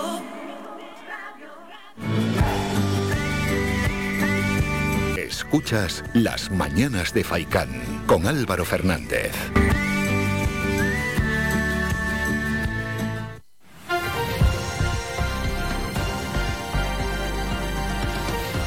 Noticias.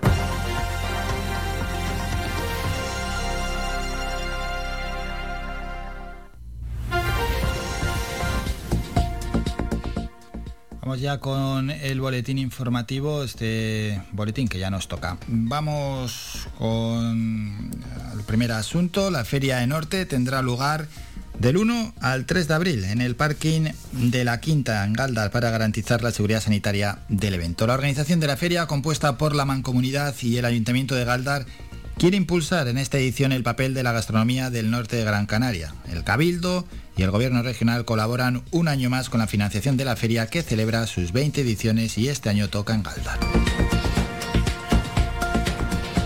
En Telde, el ayuntamiento culmina el reasfaltado de 11 calles del barrio de Lomo Bristol, incluidas en un proyecto junto a otras 13 vías ya pavimentadas en El Ejido y San Gregorio, con una inversión de 222.000 euros. El Ayuntamiento de Las Palmas de Gran Canaria mejora y amplía la cartelería informativa en todas las playas y paseos del litoral de la capital. La nueva señalítica será accesible, se podrá leer en español e inglés, incluirá código QR que permiten acceder a la información ampliada de los espacios naturales, recursos y equipamientos municipales del litoral a través del dispositivo móvil. Para ello, la Junta de Gobierno Municipal, celebrada ayer jueves, aprobó la aceptación de una subvención directa de 160.000 euros procedente de la Consejería de Presidencia del Cabildo de Gran Canaria a fin de financiar este proyecto de mejora y modernización de la cartelería. El concejal de Ciudad de Mar, José Eduardo Ramírez. Esta actuación es absolutamente necesaria para hacer más accesible la información y también para adaptar la información que se da a la nueva eh, ordenanza que acabamos de aprobar. Muy agradecidos por la colaboración de la Consejería de Presidencia del Cabildo de Gran Canaria con la Concejalía de Ciudad de Mar para llevar a cabo esta actuación eh, tan útil. El Ayuntamiento de Las Palmas de Gran Canaria, a través del Instituto Municipal de Deportes, ha reanudado junto al Colegio Oficial de Profesionales de Educación Física y Deporte de Canarias el programa Parques Activos, que cumple su quinta edición y cuya actividad, supervisada y asesorada por educadores físicos, ya han disfrutado más de 19.000 personas de la capital desde el año 2018. Aridani Romero, concejal de Deportes. Un proyecto que tiene por objeto promover la actividad física en los ciudadanos de la ciudad de Las Palmas de Gran Canaria. Y en concreto en esta nueva ocasión lo vamos a hacer en seis parques, un parque más, el Juan Pablo II, la Mayordomía, el Parque de la Paterna, el de la Vega San José, el Lomo Blanco y el Estadio Insular serán mm, las instancias donde impartiremos este proyecto que vamos de la mano del Colegio de Educación Física de Canarias. Nos vamos ya al sur, en San Bartolomé de Tirajana, el pleno del ayuntamiento que se celebrará el próximo lunes 21 de febrero en sesión extraordinaria tiene previsto aprobar el presupuesto para el ejercicio 2022, un presupuesto que asciende a 91,3 millones de euros, cantidad que constituye la más elevada de la corporación según anunció ayer la alcaldesa del municipio, Conchi Narváez. Y el último apunte nos lleva hasta Teror, donde la Concejalía de Deportes ha reanudado el programa de rutas de senderismo con los centros educativos del municipio. Tuvo que ser paralizado por la pandemia el pasado curso ofreciendo recorridos guiados y didácticos por senderos del municipio y pueblos colindantes. Alrededor de 800 jóvenes participarán en esta iniciativa que viene desarrollando el Área Municipal de Deportes de Teror desde el año 2002, con alumnado de 3 a 18 años de edad. Terminamos con la información más cercana. Desde la cumbre.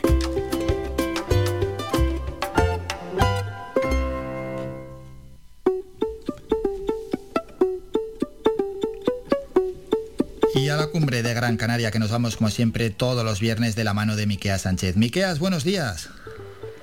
Buenos días Álvaro, ¿cómo lo llevas? Bien, ¿qué tal va todo por ahí? Pues muy bien, el día eh, está despejadito, da gusto de estar en, el, en, esta, en estos días de aquí porque las temperaturas, aunque no están calientes, están más bien frescas, eh, están agradables y el cielo despejado, como de los mejores días que, que hemos tenido este año. ¿verdad? Ya, antes me he asomado a la ventana y sí, sí, no, es que no hay ni una sola nube. Bueno, bien, bien, bien. Aunque de cara al fin de semana ya dan otra cosa, ¿eh?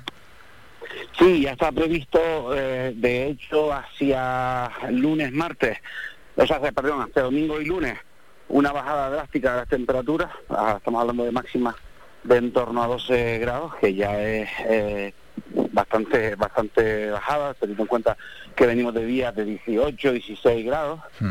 Y, eh, y, y se marcan algo de lluvia probable a partir de la mitad de- del sábado, a mediados de a media mañana del sábado y hasta el lunes. Vamos a ver si, es verdad que conseguimos que, que vuelva el agüita a la cumbre para, para, ver, para, para ver si tenemos pronto los, los campos verdes una vez más y, y tenemos ese, ese atractivo que, que hace venir a la gente para arriba y, y disfrutar de, de un ambiente diferente. Sí, sí, bueno, a veces es un poco fastidio, ¿no? Que llueva el fin de semana, eh, para el que tiene libre o el que quiere subir a la cumbre, pero tampoco podemos elegir cuándo llueve. No, no, te- tenemos, tenemos roto el botón de, de- de encendido del- de la lluvia.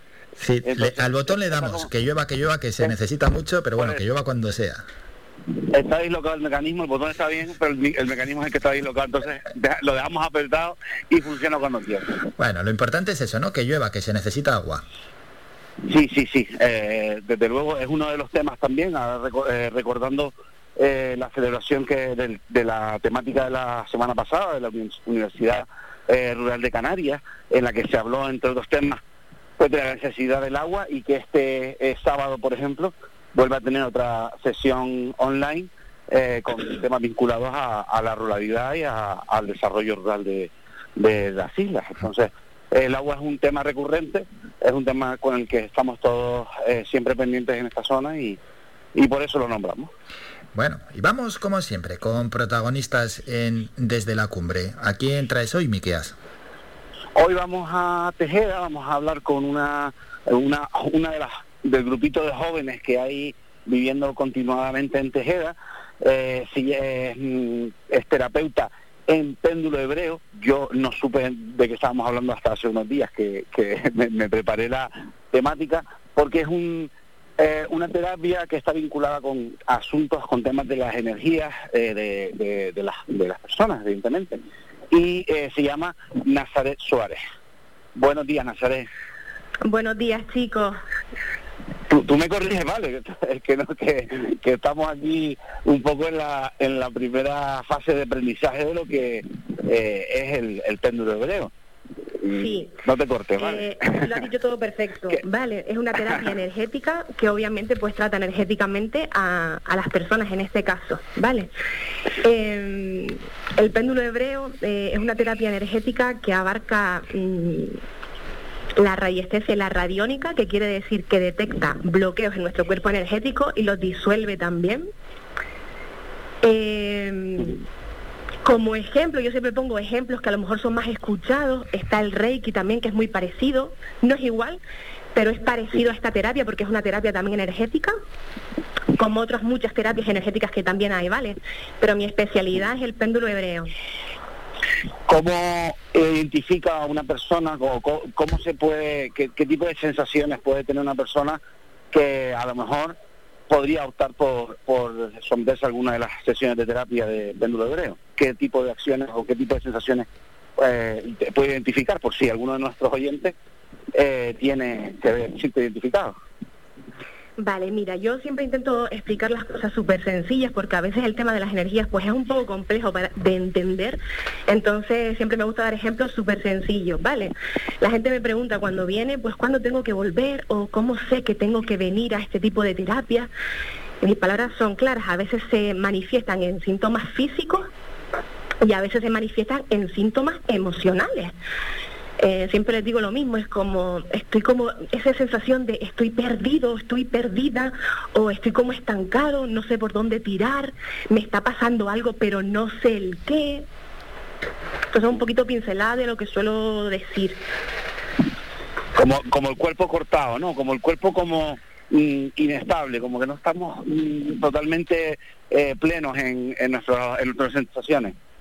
Sí, yo siempre digo, mi Ah, que es que es como si mm, antes de venir a la terapia, como si estuviésemos desconectados de nosotros mismos y, y necesitamos esa conexión con nosotros mismos para poder afrontar las cosas que nos pasan en la vida, obviamente. Necesitamos estar conectados y no desconectados. Esta metáfora me encanta porque muchas veces como que nos desconectamos de nuestro cuerpo, nos desconectamos de nosotros mismos y andamos un poquito perdidos, como con el cuerpo cortado, como dices tú, como apáticos, incluso tristes. eh, incluso han llegado a lo mejor a depresión también. ¿Y eh, cómo llegas tú a, a este tipo de, de formación, a este tipo de, de terapia? Bueno, yo tengo 32 años, ¿vale? Eh, yo vivo en Tejeda y obviamente soy joven, pero desde adolescente pues sufrí bastantes años el tema de la ansiedad. Eh, pues obviamente tenía mucha ansiedad de que era muy joven, entonces me tuve que, que tratar eh, con psicólogos, obviamente que me ayudaron muchísimo, pero yo como que necesitaba más, necesitaba más, mi cuerpo demandaba más. Entonces empecé a ir a terapias energéticas, a terapias alternativas, que es como le llaman, ¿vale? Empecé a ir a Reiki, empecé a ir a un montón de cosas y veía que me encantaba, entonces me formé en Reiki, me formé en registros acásicos, soy instructora de yoga también, me formé en meditación también. Y ya lo último, digo, sí, sí, pero me falta algo. Y fue cuando, mm, de una manera súper... mm, Bueno, yo no, creo en las coincidencias, pero bueno, eh, llegó a mi vida el péndulo hebreo y digo, wow, esto es lo que yo quiero. Obviamente yo lo estudié y me formé para mí. Y como vi que a mí mm, me había resultado tan gratificante, que a mí me ayudaba tanto, tanto, tanto y a todas las personas de mi alrededor, que digo, mm, esto es a lo que me quiero dedicar y es a lo que me dedico. Eh, si podemos eh, avisar, o sea, informar un poquito de la gente, un, breve eh, esquema de cómo es una sesión eh, con péndulo hebreo, porque mm, hay distintos, hay un par, al menos un par de, de formatos, eh, según nos ha hablado. Sí, te cuento. Eh, cualquier tipo de terapia energética, y el péndulo hebreo es una igual también, eh, se puede tratar tanto a distancia como presencial, ¿vale? Eh, presencial, pues es aquí en Tejeda, en este maravilloso pueblo que para mí, mm, yo vivo en Tejeda y es que Tejeda tiene algo muy bonito y todo el mundo lo sabe que tiene una energía muy bonita. Entonces presencial sería aquí en Tejeda. Eh, y también se puede a distancia, ¿vale? Ya sea presencial o sea a distancia, el efecto es exactamente el mismo. No varía por ser presencial, no varía por ser a distancia, es exactamente el mismo, porque yo lo que trabajo es el cuerpo energético de la persona. Sé que es un poquito complejo de entender muchas veces y yo siempre le digo, a veces sobran las palabras y lo que falta es que lo compruebe cada uno, ¿no? O cada una. Pero no tiene contacto físico, ¿cierto? Cierto, no tiene contacto físico. O sea, si es, por ejemplo, presencial, pues la persona estaría acostada en una camilla donde yo no toco su cuerpo mm, físico, simplemente estoy trabajando encima de su cuerpo físico con el péndulo hebreo, trabajando su cuerpo energético. Sí. Le, lees un poco la situación en la que está en ese momento con la, mediante la terapia y haces acciones en, para des- des- desanudar o, de- o mejorar esa, esa, las cosas que estén mejorables, entiendo. Exactamente, Miquea. Cuando yo accedo al cuerpo energético de cada uno o de cada una, eh, ahí me da la información de lo que está pasando esa persona ahora mismo, de cuál es la situación que tiene ahora mismo, de dónde está su bloqueo ahora mismo, que de una forma u otra pues les están afectando en su vida, ¿no? Entonces yo una lectura de todo lo que hay ahí y con el péndulo hebreo, con el idioma hebreo que para mí es maravilla. eh, y con el sistema vibracional que tiene el idioma hebreo, energéticamente se corrigen patrones ahí y se vuelve a ajustar eh, el cuerpo energético. Eh, ¿Qué es lo que te dicen las personas que asisten a, tus terapias, a tus sesiones, Nazaret, después de las sesiones? ¿Cómo se sienten? Se sienten como en paz, como la palabra mm, que siempre me dicen es, es como si hubiese conectado de nuevo conmigo. Es como si hubiese un, es como un renacer, es la palabra exacta, es como un renacer, es un conectar. Es como volver a, a estar uno mismo, porque al final, pues en la vida obviamente cada uno tendrá sus cosas que pasar, su, cada uno tendrá su situación personal y, y es importante cuidar nuestro cuerpo energético porque dependerá también de cómo esté nuestro cuerpo energético, que sepamos afrontar las cosas de una forma u otra. Y esta terapia lo que busca es el bienestar total de, de, de la persona. Y ellos lo que me dicen es eso, pues como que se sienten en paz, como si hubiese una, una conexión otra vez con uno mismo, como si estuviesen más centrados, como si la cabeza no estuviese dando tantas vueltas, que a veces nos perdemos mucho en los pensamientos y mucho en, en el pasado y en el futuro y no estamos aquí en este momento, que es lo que importa realmente.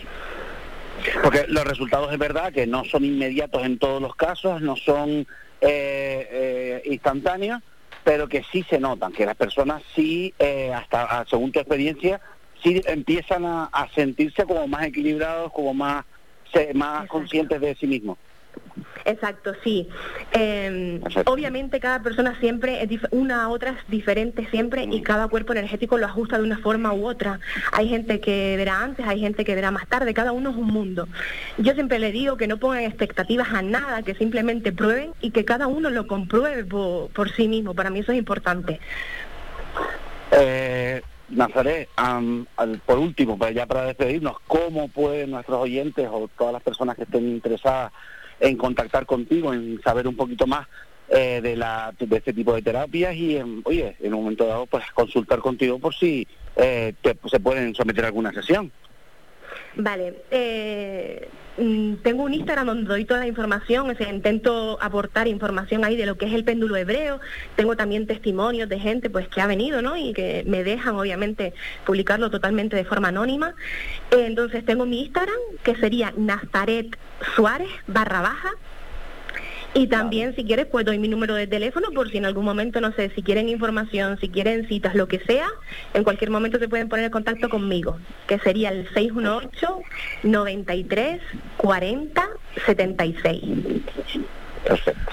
Pues mm, Álvaro, como, como, como has comprobado, aquí hay razones para venir a la cumbre, pues mira, eh, hasta para tratar tú los cuerpos energéticos de, de, de, nuestra- de la gente que, que, que- que quiera, que quiera probarlo, que quiera No, no, estaba- y que... Estaba en absoluto silencio escuchando a Nazaret para intentar absorber todo lo que ella transmitía porque, bueno, siendo realista y no conocía eh, esta técnica del péndulo hebreo y creo, Miqueas, que posiblemente le haya pasado eso a, a parte de nuestros oyentes y hemos aprendido algo nuevo, ¿eh? Sí, hoy en día que, que se habla mucho de, de la de la crisis en- en- de ansiedad, de estrés, de, de, cuerp- de más psicológicas o, o sentimentales, o ¿sabes? de sentimientos que físicas, pues quizás pues las terapias energéticas, como la que desarrolla Nazaret, pues pueden ser quizás una solución, una ayuda, una forma de avanzar. Ha sido un placer escuchar a Nazaret. Vamos a despedir a Nazaret como se merece. Nazaret, muchísimas gracias por estos minutos. Que vaya todo bien. Muchísimas gracias a ustedes, feliz día. Finalmente. Bueno, Miqueas, eh, este asunto eh, del péndulo hebreo, qué bueno que hemos traído y es que además, aparte de informar de lo que tenemos en la cumbre, lo que ha sucedido ¿no? en los últimos días, lo que hay de cara a los próximos días, siempre es actualidad ¿no? en la cumbre de Gran Canaria, poder conocer cosas diferentes está, está realmente bien. Yo he sido realista, no conocía lo del péndulo hebreo, las cosas como son. Y ten en cuenta que, claro, estos son, son terapias alternativas que eh, tienen que ver eso con, con, las, con las energías. Muchas veces nos levantamos pues como bajos de, ánimo o con o, estamos como de lo que hablamos con el, como con el cuerpo cortado pues eh, pues contactar con Nazaret o con eh, y saber que, que, aquí en la cumbre pues hay iniciativas que tratan pues por, por, ejemplo este tipo de, de experiencias este tipo de terapias pues es una es una información más, es una es la actualidad que tenemos aquí y también recordar que eso lo dijo ella, 32 años, es una chica joven que sigue viviendo en Tejeda. Qué bueno es eso, ¿eh? Qué bueno es escuchar que en los pueblos donde pues acecha la despoblación, conocer que hay gente, gente joven y que tenéis esas ganas de, vivir en, la cumbre de Gran Canaria, porque no es un vivir por vivir, no, no, no, es un vivir con ganas, con ilusión, con energía, además defendiendo lo que es vivir en un pueblo. Sí, esa es la idea y, en eso seguimos. Bueno, Miqueas, antes de despedirnos, que llega ya en cinco minutos la tertulia, eh, un último apunte desde la cumbre de cara a los próximos días, algo que quieras dejar para los oyentes. Bueno, eh, salieron, eh, eh, estoy cogiendo el dato, los datos los teníamos, los estábamos hablando estos días, los datos de, transparencia de los, de los ayuntamientos de la cumbre de Gran Canaria, tanto voy a buscar lo que lo tengo, que se me escapó aquí, Aquí lo tienes a mano, me parece, ¿no? El, dato de Tejeda y Artenara. no lo tengo a mano, que va. lo teníamos, sí, espera, espera, que lo tengo, lo tengo ya. Sí, sí, ahí, ahí, ahí, ahí. no se nos escapa, no se nos escapa, eso es. No, no se nos escapa. Que eh, la, la puntuación eh, de los municipios de Artenara y de Tejeda, pues en el caso de Artenara, estamos hablando de pues una puntuación quizá un poco mejorable, que es 3,01, eh, y en el caso de Tejeda, estamos hablando de sobre 10 que son eh, puntuaciones, claro, eh, que son, se entiende, en, el caso, en el caso de Tejada, por ejemplo, la puntuación es de 8,61. Son dos, dos puntuaciones diferentes, dos aspectos diferentes, pero también hay que resaltar que eh, la dificultad propia de municipios pequeños con recursos muy limitados, pues conseguir pues todo lo, la ventaja, toda la amplitud de los servicios de, atención al público, de comunicación a la población, pues muchas veces es muy complejo. Pero bueno, ahí están los datos y esperemos que, que puedan ser mejorables, que son al fin y al cabo pues estamos en, siempre, siempre en el camino de la mejora. Sí, bueno, al final son datos que tienen que presentar todos los municipios y en estos días se están conociendo. Y por qué no, dar también los de Artenara y los de Tejeda. Miqueas, como siempre, un enorme placer. Nos citamos ya para el próximo viernes. Feliz semana y a disfrutar de la cumbre. Muy bien, nos vemos por la cumbre. Descarga gratis nuestra app oficial Faikan Red de Emisoras y escúchanos en directo, además de todos nuestros programas en repetición, imágenes, vídeos y noticias. Disponible ya en Google Play y Apple Store. Bueno, ahora, ahora, saca sintonía, Mingo que vamos a publicidad. Venga, hay que ir ya preparando todo, que esto hay que situar las cámaras, las sillas, van entrando los invitados a la tertulia y vamos a ir ya con la tertulia de los viernes. Breve descanso y volvemos con todo esto. Estás escuchando Faikan Red de emisoras Gran Canaria. Sintonízanos en Las Palmas 91.4. Faikan Red de emisoras. Somos gente. Somos radio.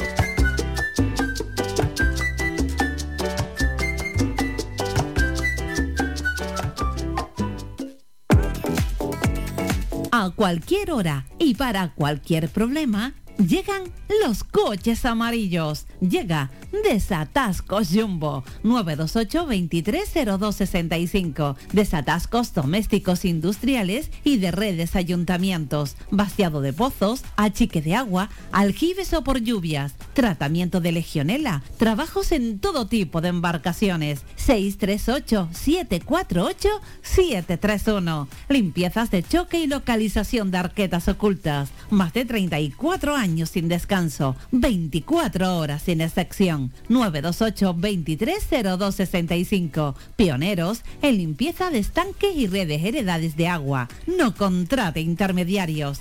Llámenos directo y ahorre tiempo y dinero. 638 748 731. Clínica Arnau es su centro sanitario privado de referencia del municipio de Telde. Fundada en el año 2004, en la actualidad disponemos de dos centros asistenciales, Clínica Arnau Telde y Clínica Arnau ubicado en Las Huesas. Disponemos de una amplia cobertura de asistencia sanitaria privada vinculada a compañías de seguros de salud, mutualidades de funcionarios, mutuas de accidentes laborales, accidentados de tráfico. Para más información 928 70 40 13 www.clinicarnao.es. No dudes más y ven a conocernos. Somos gente, somos radio.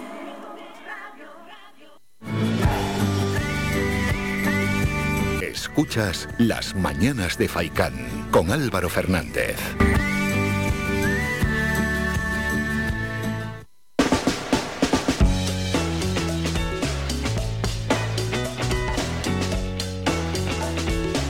Tertulia semanal.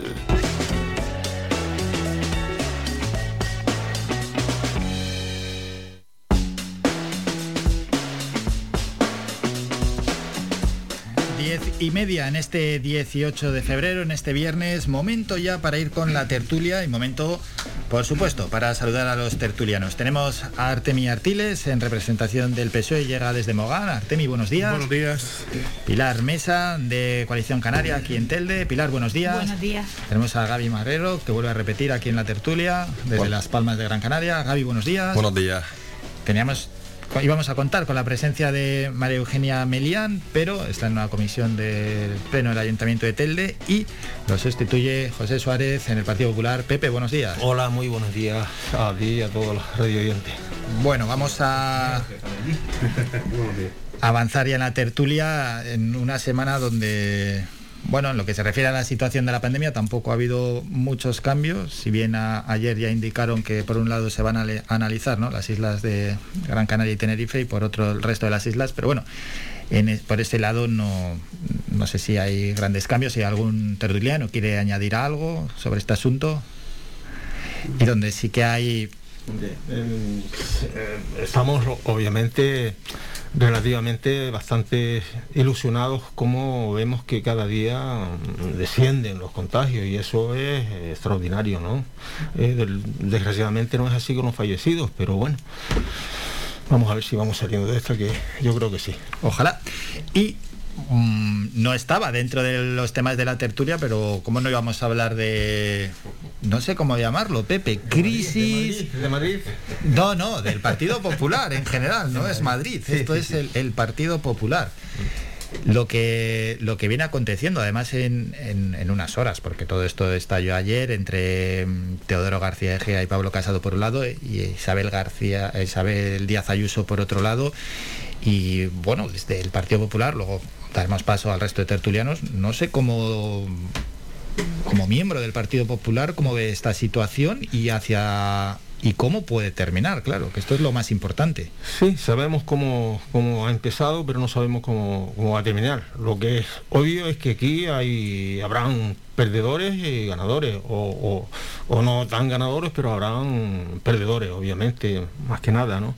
La verdad que es normal que yo, que formo parte del Partido Popular hacía muchos años, pues eh, esté bastante fastidiado con esta, con esta situación, porque a lo mejor no tenía que haber llegado a estos extremos. A lo mejor pienso yo que se podía haber solucionado antes, ¿no? Y una cuestión que, que se podía haber solucionado, pues ha llegado a estos extremos y, lógicamente esto no es bueno para una formación política como el Partido Popular.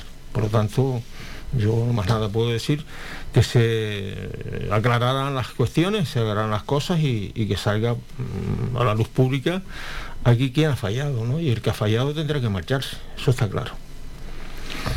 Sí, la verdad es que Álvaro, teníamos en el, el- como el asunto a tratar la- los resultados de las elecciones de, de- de Castilla y León, pero es que hace 15 días, la última tertulia, pues la anterior, como saben, alterno con el compañero Julio de Santa Lucía, la última tertulia hablábamos de, de, de la, de la estrambólica votación de la reforma laboral. Eso fue hace 15 días y parece que fue hace un siglo, ¿no? O sea, la- los acontecimientos se han desarrollado de una forma que parece que un episodio tan, tan llamativo dentro de la política nacional ha quedado prácticamente en el olvido, pasando por las elecciones de Castilla y León y ahora es que el episodio de ayer, la verdad es que, que es preocupante, ¿no? Es preocupante porque uno no sabe qué es peor. Si la supuesta corrupción, que ya, hombre, por desgracia, dentro del Partido Popular eh, nos tienen acostumbrados a la misma, o el espionaje que se hace utilizando medios públicos, porque el espionaje, hombre, es, es- es preocupante.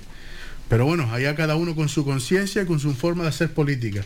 Pero que se hayan utilizado medios públicos para hacer ese espionaje dentro del propio partido es muy grave. Yo considero que es muy grave. O sea, yo creo que estamos en una. El Partido Popular está en una deriva. Yo creo que las propias elecciones de Castilla y León, si hacemos una lectura o la lectura que hace, que hago yo particularmente, se hicieron para echar un pulso, un pulso a, a Díaz Ayuso.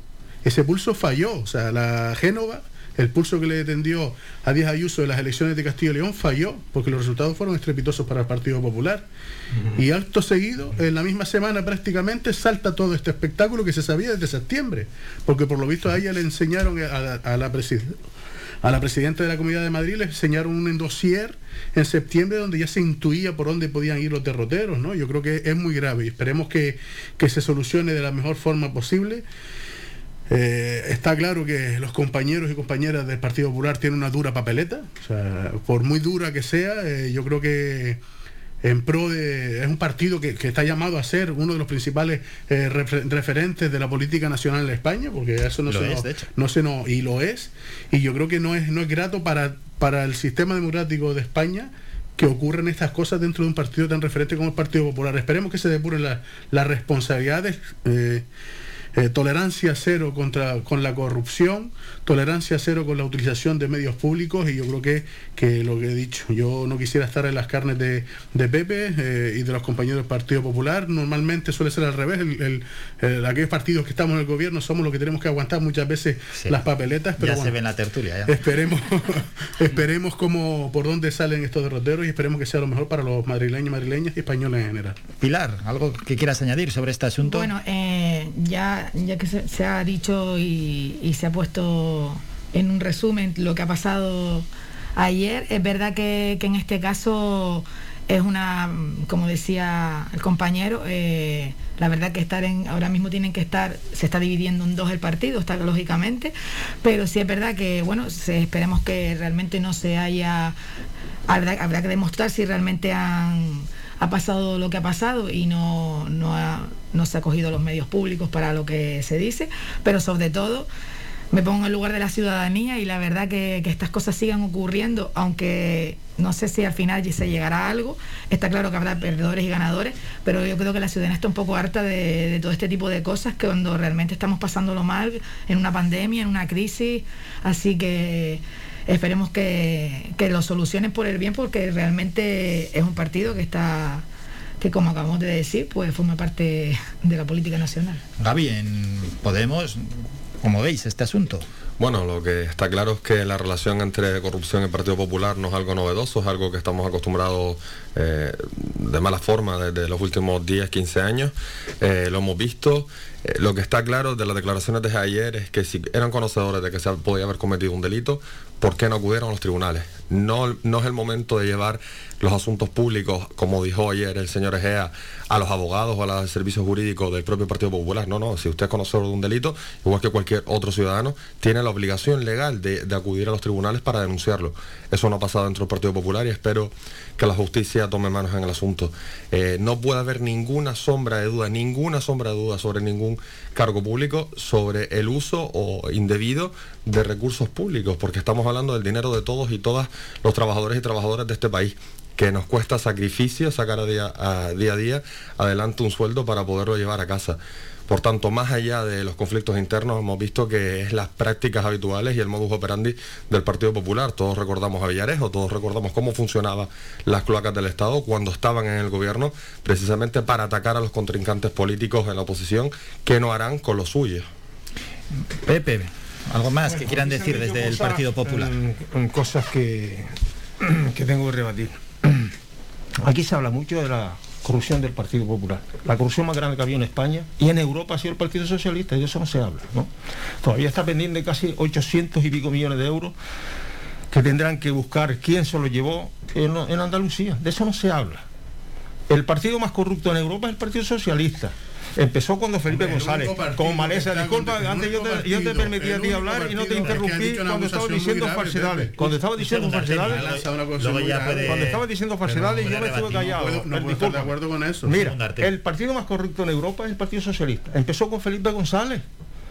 No, no recuerda Filesa, Malesa, el BOE, todo, la Guardia Civil, la corrupción más grande que existió en España. Y ahora en Andalucía, que la jueza Laya dijo que podía haber más de 3.500 millones que se hayan diluido por ahí entre sindicatos, eh, familias de los socialistas. Eso, eso está ahí, eso está ahí. El Partido Popular sí, claro, y tenemos que acarrear con esa responsabilidad. Pero es que siempre se le achaca al Partido Popular la corrupción. Y no es cierto, no Es verdad. y no es verdad. no es verdad, no es verdad. Vale, después se habla del espionaje que se está haciendo. No es cierto que se ha hecho espionaje. Aquí el, el carromero este... eh, Dimitido ayer, por Sí, cierto. dimitió ayer porque él contactó con una agencia de detectives privados, pero no se, conta- no se, no se contrató. No es cierto, no es verdad que se hizo ese, ese tipo de espionaje. Villarejo tampoco, ¿no? Y sí, Villarejo sí, con la, con la fiscal general del Estado. Con esa sí tuvo una conversación y salió pública, ¿verdad? Eso no lo dices. Eso no lo dice. Villarejo con la fiscal general del Estado y el señor Garzón. Eso, eso, eso también hay que decirlo, si no es un incoherente. Yo si, si en mi partido se dice algo, se hace algo que está mal, yo lo digo. Pero digo una cosa y digo la otra. Pero lo que no se puede hacer es echar la basura siempre a un lado. Y la, y la mía me la meto por adentro para la casa. No, aquí hay que ser claro porque están, están escuchando los oyentes y creo que tenemos que ser muy respetuosos con esas cosas. Tenemos que ser coherentes cuando nosotros hacemos nuestras manifestaciones. Después se dice que si el Partido Popular conocía que había un delito, tenía que llevarlo a la Fiscalía. Si lo conocía que lo había, sí es cierto. Claro. Pero no lo sabía si lo había. Por eso, precisamente, el presidente del Partido Popular convocó a la presidenta de la Comunidad de Madrid que tiene que ser expulsada del partido. Eso está claro. Tendrá que ser expulsada, tendrá que ser... Ayuso tiene que ser Sí, expulsada. sí, sí, sí, sí, totalmente. Totalmente. Además, estoy convencido que tiene que ser así. Lo que hizo ayer, y en tu partido sería igual, en el tuyo sería igual, el tuyo sería igual. Si un, si un miembro de un partido hace las declaraciones que hizo ayer, tiene que ser expulsado y será expulsado. Entonces se dice que se había un delito. El presidente del Partido Popular se sentó con la señora Ayuso y dice, mira, me ha filtrado que puede haber una irregularidad, que puede ser un delito con respecto a un contrato de las mascarillas. Que por cierto, si investigaron lo de las mascarillas, lo que hizo el gobierno central, vamos a ver toda la basura que podría aparecer. Entonces, le dijo ella, dice, no, eso se hizo todo legal. Dice, bueno, pues entonces trae la documentación para que los servicios jurídicos del partido podamos defenderlos cuando los atacan.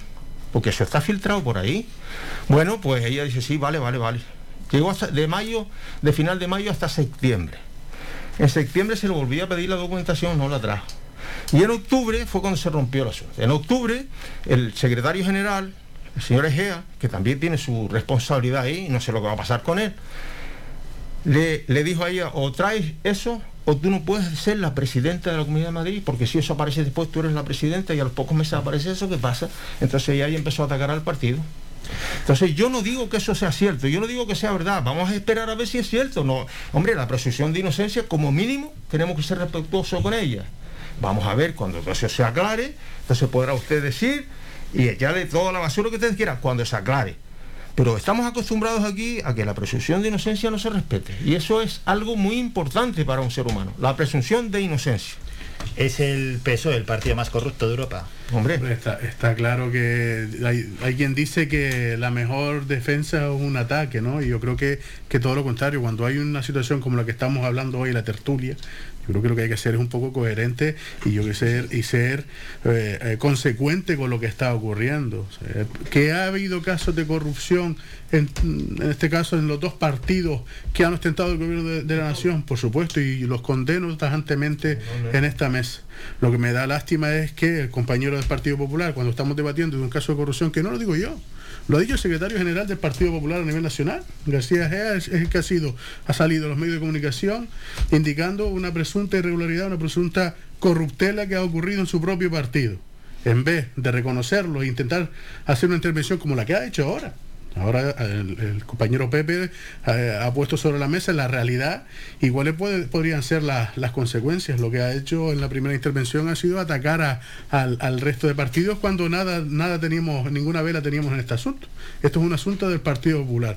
Por supuesto que el Partido Socialista no es el partido con mayor corrupción de Europa. El único partido que ha sido condenado por la justicia como por una trama de corrupción ha sido el Partido Popular en nuestro país. Esperemos que se depuren, eh, de- que se depuren Certainly. Bueno, Pepe. el único partido que ha sido El condenado, Socialista, el ¿eh? único partido que ha sido, Como ¿cuándo ha sido? el único partido que ha sido condenado No, el Partido eh, Socialista el- como organización política o como organización eh, de, de personalidad jurídica el único partido de hoy que ha sido condenado ha sido el Partido Popular hace unos cuantos años Eh, podemos echar balones fuera Pepe hablar sobre la corrupción del Partido Socialista incluso podemos irnos más atrás si queremos no podemos hablar sobre las corruptelas de la dictadura franquista está claro que podemos hacer un análisis sociohistórico de la corrupción en este país incluso podemos ir a Isabel II si usted quiere pero lo que estamos hablando es de la realidad concreta que es a día de hoy la realidad concreta a día de hoy es que usted ha relatado una serie de hechos que eran conocidas por la presidencia del Partido Popular a nivel nacional desde septiembre de 2020. Estamos en febrero de 2021.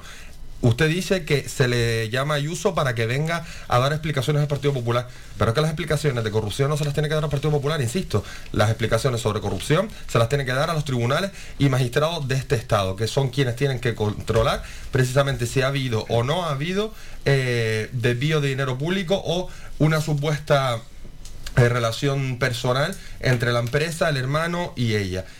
Dos meses se tarda, tarda el Partido Popular en base a lo que ha dicho usted y no se pone en conocimiento a la justicia.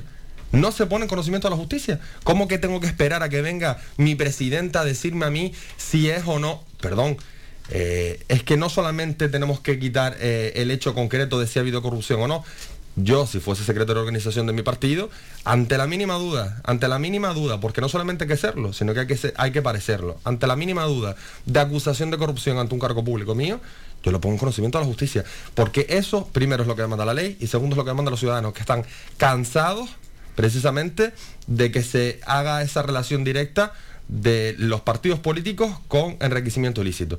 Y no puede ser, estamos en 2022, no puede ser que, este- eh, que en España sigan produciéndose estos casos y quede en nada o quede como un asunto interno. No, no es un asunto interno, es un asunto que deben de conocer los jueces y tribunales de este Estado. Vamos a ver. Volviendo a la coherencia. Volviendo a la coherencia. ¿Cómo va a ponerlo en manos de la fiscalía si no conocen el tema? Porque te hayan filtrado que eso, primero lo que hay que averiguar si es cierto. Cuando se sepa que es cierto, es que están obligados, que están obligados, no, discúlpame ahora, están obligados el Partido Popular a, pre- a ponerlo en manos de la Fiscalía, pero cuando se sepan si es verdad, no porque te lo filtraron. Ahí es donde está la cuestión. Es que aquí enseguida, enseguida, enseguida somos, somos tan, tan, tan, tan valedores, tan valedores que entonces resulta que cuando me filtran algo, automáticamente voy a la fiscalía. Lo primero que te pide la fiscalía es datos. Lo primero que te pide, si no, no te abre un, un- un- un expediente. Si no, no abre el expediente o abre la, la información a la fiscalía. Tienes que, entonces el Partido Popular lo que quería saber, si eso se hizo bien, y como la presidenta no lo comunicó, pues ya dice, bueno, que fue en, en octubre, pues tenemos que averiguarlo por nuestra cuenta. Y ahí está todo, todo el tema. Lo que pasa es que eh, se aprovechan cuestiones que, supuesto, pues yo entiendo que, que- los partidos de la oposición, pues con esto se están palme- palmeando, ¿no? Porque están contentísimos, están contentísimos y yo vuelvo y repito, y lo digo, como lo ha dicho algún compañero aquí, yo condeno la corrupción porque eh, viví un- un asunto personal y condeno la corrupción en todo lo que, lo que sea. Un euro que se quite, que se robe al erario público, para mí tiene que ser castigado. Por lo tanto, yo no puedo estar eh, contento con los casos de corrupción que han habido. Claro que han habido casos de corrupción al Partido Popular, pero vuelvo y repito, al Partido Socialista fue el primer partido. Lo que pasa es que en aquel caso se condenó a una empresa que creó el Partido Socialista para cobrar comisiones y no fue directamente al Partido Socialista. Pero esa fue la primera condena que hubo, el caso Files. Para cerrar este tema, Pepe, ¿qué pasaría con Díaz Ayuso si es expulsada? Hombre, tendrá que pasar al, al grupo no escrito. Sí, pero bueno. Perderá la condición de presidenta, claro. Hombre, no es fácil anticiparse al futuro. No, pero- no, no, no, no, yo estoy diciendo por lo que, No, por no, no, que pero- dicho Álvaro, lo que ha dicho públicamente un- un- un- en cualquier partido político creo que funciona de esa manera, ¿no? Sí, no, pero me refiero a ella si es expulsada del Partido Popular, si tendría cabida quizás en otro partido. Bueno, ya es una condición que yo no puedo contestarte, ella sabrá lo que hace, ¿no? Ella sabrá lo que hace o, o lo que a ella le interesa hacer, pero la verdad que es una pena esta situación que ella, eh, para mí, en este caso, no ha obrado como hay que, como tiene que, en cualquier partido político, las cosas tengo que llevarlas a- al partido. Y tengo que discutirlas en el partido, no tengo que salir a la luz pública a decir eh, todo lo que he dicho. Para mí, para mí, ¿eh? yo considero que tiene que ser expulsada del partido. ¿No prefieres que se calmen las aguas y se quede? Vamos a ver. Se- se- se- siempre quedará la duda, Álvaro. Siempre quedará la duda. Primero que se aclare toda la situación. Sea, que cuando se aclare, habrá unos culpables. Seguro que aquí habrán perdedores. Seguro que habrán perdedores. Bueno, cuando esto se aclare, pues ya verá lo que hace ella y ya verá lo que el partido tiene que hacer. Pero yo entiendo que solamente por las declaraciones que hizo ayer, eso te decía, porque ya estás diciendo que directamente solo por esas declaraciones. Sí, claro, claro, claro, claro. Es que los estatutos del partido hay que llevarlos a, a, a rajatabla. Es que tiene que ser así. Yo creo que esa pregunta, si te puedo contestar Álvaro, yo creo que es clara, ¿no? ¿Dónde se iría Ayuso si se fuera del Partido Popular? Yo creo que la tenemos todos en esta mesa clara, ¿no? Que es Vox, porque Ayuso es Vox, son lo mismo, ideológicamente vienen de las mismas familias, eh, cuando se pronuncian en público se pronuncian igual y las políticas concretas que llevan en la Comunidad de Madrid no difieren mucho, ambos son eh, neoliberales, ultraliberales, lo hemos visto con la sanidad pública madrileña y con los servicios públicos madrileños en la época del COVID, con esa supuesta libertad individual, lo que te decían es sal a la calle, que mientras tanto yo te recorto por detrás. Básicamente eh, Ayuso es Vox y ahora se han dado cuenta Casado y Egea y les ha venido mal el tiro porque quieren volver a ese centro político que no sé qué centro político tenía el Partido Popular hace unos años, pero por lo visto se han dado cuenta de que es con- donde más votos tienen y, se- y creo que es claro y, y todos lo tenemos claros en esta mesa. Vamos a hacer un descanso, nos vamos a publicidad y continuamos con más asuntos.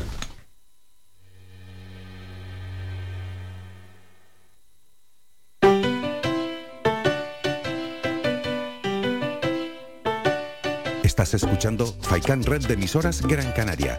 Sintonízanos en Las Palmas 91.4. Faikan Red de emisoras. Somos gente. Somos radio.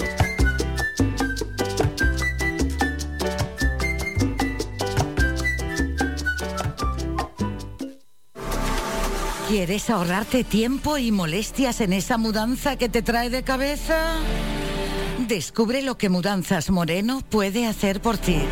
Somos especialistas en mudanzas locales, nacionales e internacionales. Llevamos lo que quieras, donde quieras y de la manera que quieras, con eficacia, seguridad y rapidez. Llámanos al teléfono gratuito 900 104 575 900 104 575 y pide tu presupuesto sin compromiso. Mudanzas Moreno, tu empresa de confianza. Calidad, servicio y buen precio definen el restaurante Perico Junior, ubicado en primera línea del mar en Playa del Hombre, en Telde. Cuenta con una oferta gastronómica con variados y exquisitos platos. Restaurante Perico Junior les ofrece sus servicios de martes a domingo de 1 a 6 de la tarde, cerrando sus puertas los lunes. Restaurante Perico Junior, lo mejor del mar. Señoras, señores, niños, niñas, padrinos. ¡Ay, Dios mío, Dios mío, Dios mío! Estamos aquí para recordaros que Radio Faikán y Locos de Remate. ¿Cómo? ¿Locos de Remate? ¿Cómo? ¡Locos de Remate! ¡Ay, Dios mío! ¡Ay, Dios mío! Riguroso directo de lunes a jueves, de seis y media a ocho y media de la tarde, solo para ti. ¿Te lo vais a perder? Viaje con nosotros si quiere gozar. Más de 30 años en continua emisión, amplia cobertura en las islas de Gran Canaria, Lanzarote y Fuerteventura y más de 300.000 oyentes mensuales nos convierten en la opción ideal para publicitar tu negocio. Aprovecha nuestros descuentos e infórmate sin compromiso en el 928 70 75 25. 928 70 75 25. Faikan Red de Emisoras. Somos gente. Somos radio.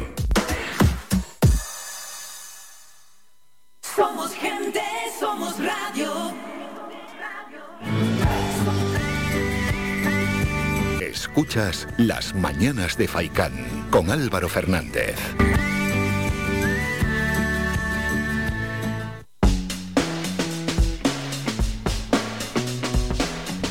Continuamos en la tertulia de los viernes y vamos con más asuntos y este asunto es puramente político, es analizar el resultado de las elecciones de Castilla y León, que en un formato habitual dentro de las municipales y autonómicas nos daría prácticamente absolutamente igual, pero esto sí que se puede ver ya que han sido elecciones anticipadas y además aisladas en perspectiva nacional, ¿no? Y que también dejan un poquito a las claras hacia dónde pueden ir los tiros en próximas elecciones, en este caso generales y también posibles pactos ¿no? de gobierno. Bueno, las elecciones, el partido más votado fue el PP con 31 procuradores, luego PSOE con 28, Vox con 13, Unión UPL, Unión del Pueblo Leones 3, lo mismo que Soria ya. Resultado escaso para Ciudadanos con un procurador y también Unidas Podemos que obtuvo un diputado, un procurador que así se, se llama en las Cortes de Castilla y León. Artemi, resultado y sobre todo en perspectiva lo que es amplia y, y qué puede generar este, este resultado en Castilla y León que puede ser muy importante para la política estatal. Yo creo que es importante y, y preocupante también, ¿no? y ya más que el resultado, vamos al paso previo, el, el motivo por el que se convocan elecciones, ¿no? Ya vimos el ejemplo en, en la Comunidad de Madrid, que la presidenta, dentro de las competencias que tiene, uno se sabe por qué convoca elecciones. Hombre, yo tengo una idea de por qué, ¿no? Porque las encuestas le daban un- una ventaja con respecto a la- al anterior comicio electoral y por eso convoca elecciones. ¿Hasta dónde o hasta qué punto eso es, eh, es, ético, no es ético, es legal, no es legal? Legal es, porque se convocaron. Pero hasta qué punto es ético que yo eh, maneje un gasto público como es la convocatoria de unas elecciones para mejorar mi resultado electoral. Yo creo que por lo menos eh, es, un poco reprochable, considero que no, no debiera ser la fórmula, la fórmula habitual de, de- de- operar. ¿no? Si nos vamos ya a lo que son los resultados en, eh, propiamente dicho, yo como dije antes, el inicio de la tertulia, estas elecciones se plantearon como un pulso de Génova a Pedro Sánchez por un lado y a la propia Díaz Ayuso por otro, es lo que decíamos en la primera parte de, de la tertulia, ¿no? Yo creo que el resultado ha sido nefasto para el Partido Popular. El Partido Socialista hemos tenido un peor resultado que las últimas elecciones, que por cierto, eran en las que mejor resultado habíamos tenido en la comunidad en la historia. Por lo tanto, tampoco es que seamos tan malos. Y el Partido Popular venía del peor resultado en Castilla y León, que siempre ha sido eh, un bastión del- de la derecha del Partido Popular. Con, llegó a tener 45 escaños hace dos, dos comicios electorales. En el pasado bajaron a 20 sí, 28, 29 en este caso, perdón. Y ahora han recuperado 4, 28, recuperan 4 y se ponen en 32. Son la primera fuerza.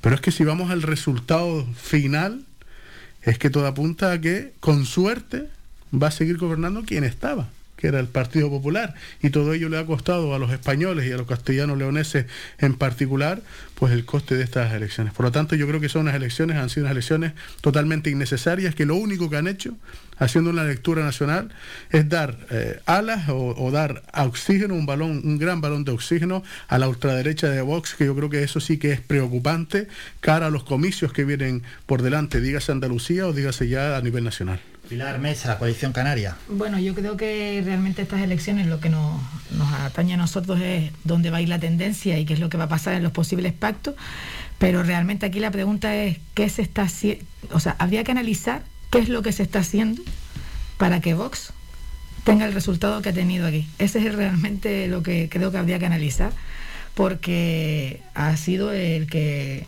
el que ha subido en procuradores una, una burrada comparado con las anteriores con, con las anteriores elecciones.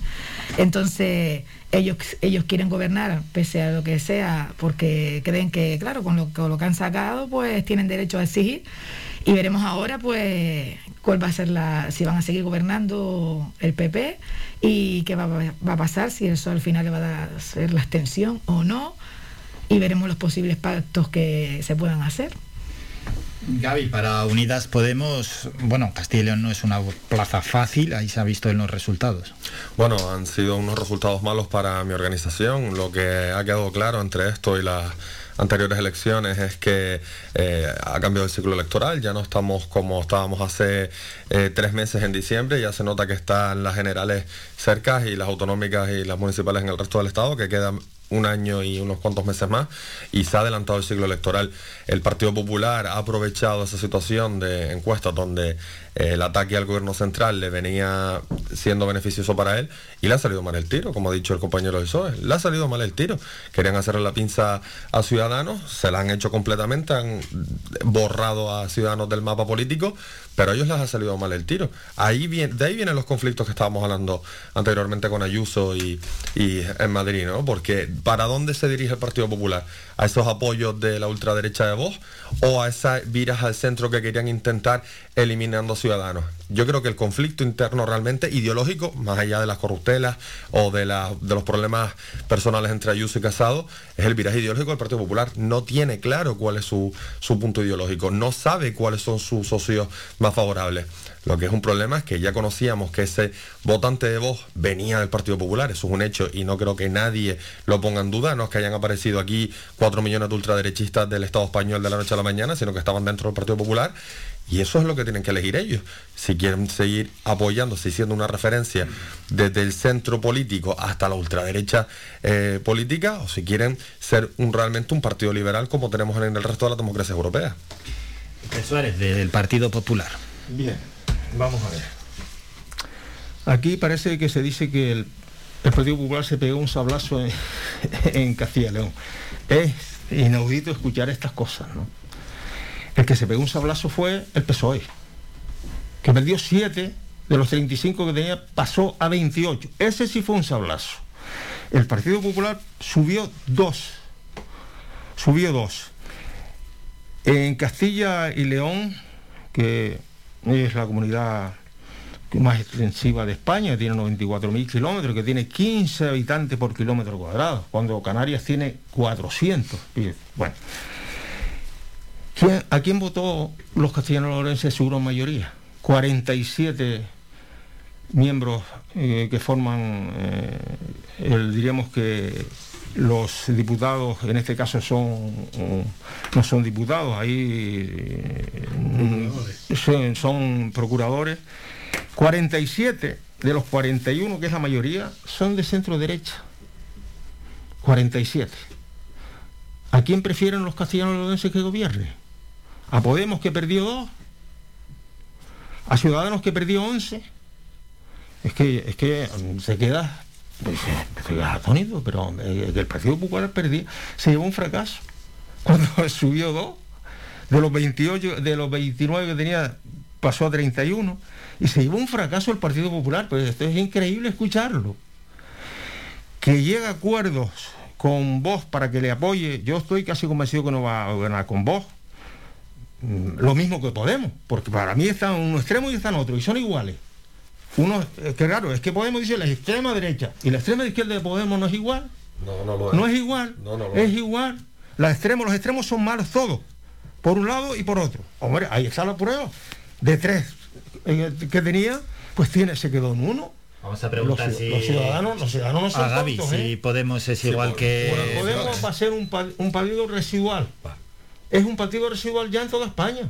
Donde quiera se celebran elecciones, baja, pero profundamente lo mismo que le pasa a Ciudadanos, son partidos residuales los que venían a regenerar la política en España. Podemos es partido, Unidas Podemos es partido residual y es igual que Vox. Por alusiones, yo creo que los datos están, son claros, ¿no? La ministra mejor valorada y la política mejor valorada en este país es Yolanda Díaz, del Partido Comunista de España, que no se le olvide al señor del, del Partido Popular, perteneciente a la coalición de Unidas Podemos. Eh, yo insisto, los resultados en, en Castilla y León son malos, eran unos resultados que no nos esperábamos, nos esperábamos mantener al menos los diputados, pero lo que no podemos permitir es este falso debate de los extremos se tocan y los extremos son lo mismo. No, mire, perdone, eh, lo que son extremistas estaban dentro de su Partido Popular.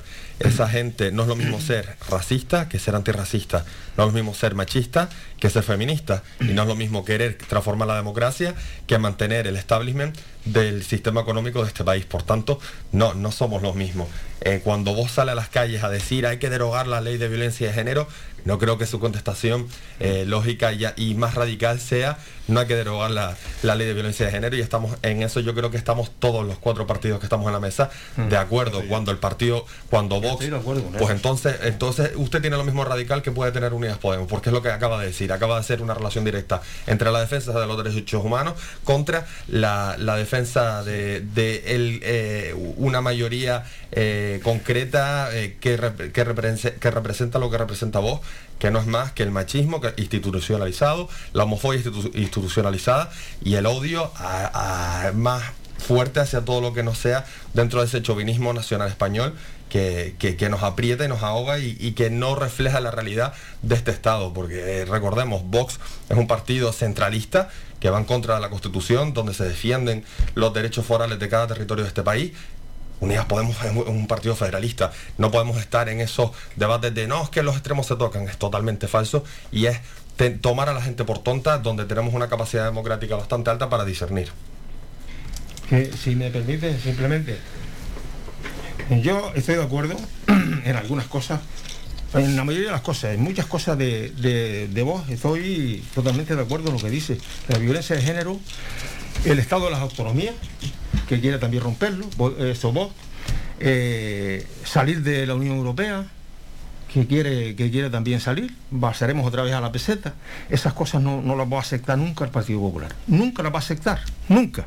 Por principio, ¿eh? por principio. Ahora, yo también te digo que vos aboga por la unidad de España, lo que no hace Podemos, que apoya a los independentistas, que quiere romper el sistema político que tenemos en este país, que romper lo, que, lo, lo de la transición, que romper la constitución. O sea, yo lo sitúo en el otro extremo de vos, con unas pe- peculiaridades diferentes, pero para mí es igual. Para mí apoyar a los independentistas, romper el sistema político que tenemos, que funciona, que funciona, podía funcionar mejor. En intervenir todo lo que es la, la- justicia, todos los días atacando a los jueces, todos los días atacando al sistema judicial, para mí es también un partido. Radical. Sí, por alusiones y luego yo hago una pregunta sobre qué es lo más interesante de las elecciones de Castilla. Gracias Álvaro, simplemente para terminar, ¿cómo que Podemos atacar a los jueces? Si que han hecho un uso partidista desde hace más de 40 años en este país ha sido el Partido Popular, también el Partido Socialista, pero ha sido el Partido Popular que ha bloqueado la reforma del Consejo General del Poder Judicial, pero ¿cómo que Podemos atacar a los jueces? Lo que Podemos aboga es que haya una, una separación real entre Ejecutivo y Judicial, cosa que el Partido Popular nunca, nunca ha defendido. ¿Cómo que Podemos apoya el romper España y los separatismos? Una cosa es que respetemos la ideología de cada uno de, de los representantes de nuestro Parlamento, que recordemos, antes hablaba del respeto a los votantes de Ayuso, ahora pido respeto a los votantes de los partidos independentistas. ¿Qué pasa? ¿Que el voto del independentista es menos válido que el voto del Partido Popular? ¿No se tiene que respetar la voluntad popular que hay en Cataluña, en Galicia, en Euskadi, que también existe en Canarias una peculiaridad concreta o en el resto de las naciones españolas? ¿Qué, qué, qué pasa? ¿Que nada más que hay una forma de ser español? Eso es lo que aboga el Partido Popular y por eso nos dicen a nosotros radicales. A lo mejor los radicales son ustedes, que llevan teniendo una visión de España cerrada y concreta en donde no cabemos una gran mayoría de la población española. Sigue con ese discurso y le pondrán a votar otra vez los ciudadanos. En torno a las elecciones de Castilla y León, yo creo que uno de los puntos más interesantes es cómo ha quedado la situación del futuro del gobierno de Castilla y León y de otras comunidades, incluso el puede ser en elecciones generales el gobierno de España. Es decir, el Partido Popular, si Vox enroca, no le queda otra que meter a Vox en el gobierno autonómico. Es decir, ¿ha aprendido Vox en estos años? Vox ha podido copiar incluso el ejemplo de Podemos.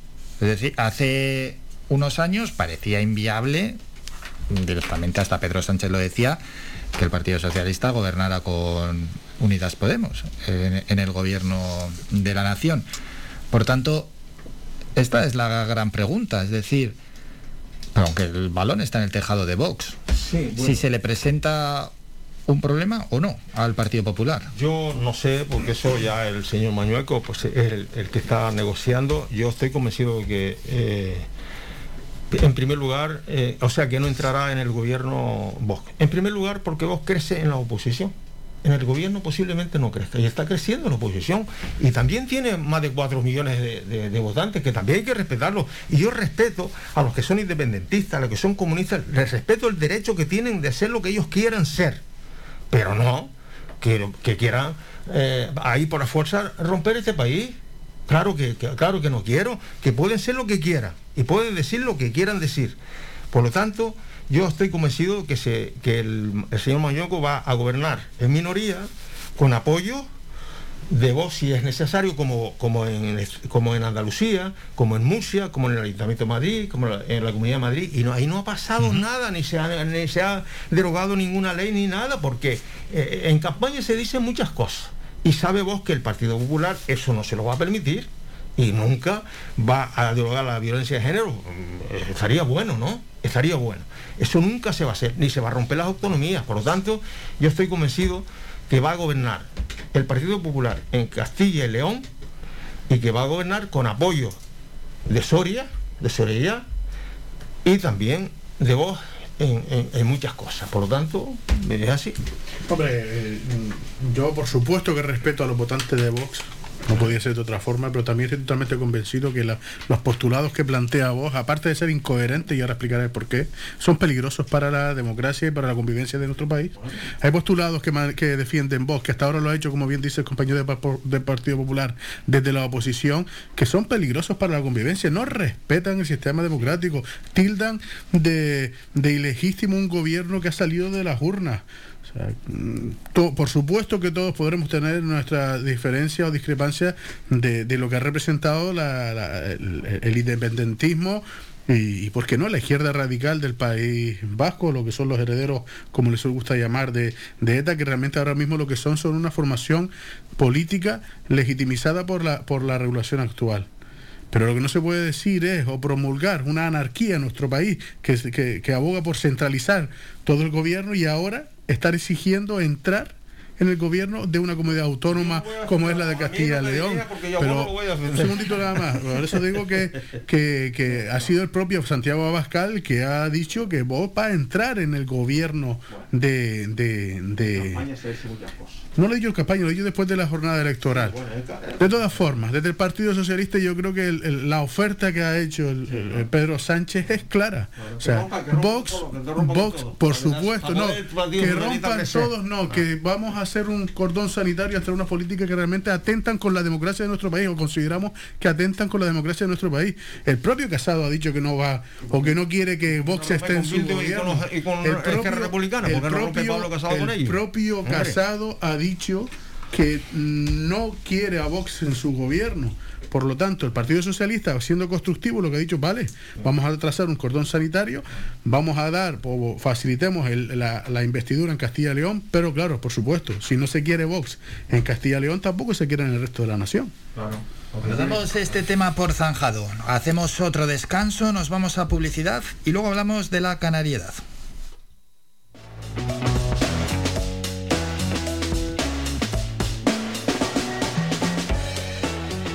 Somos gente, somos radio.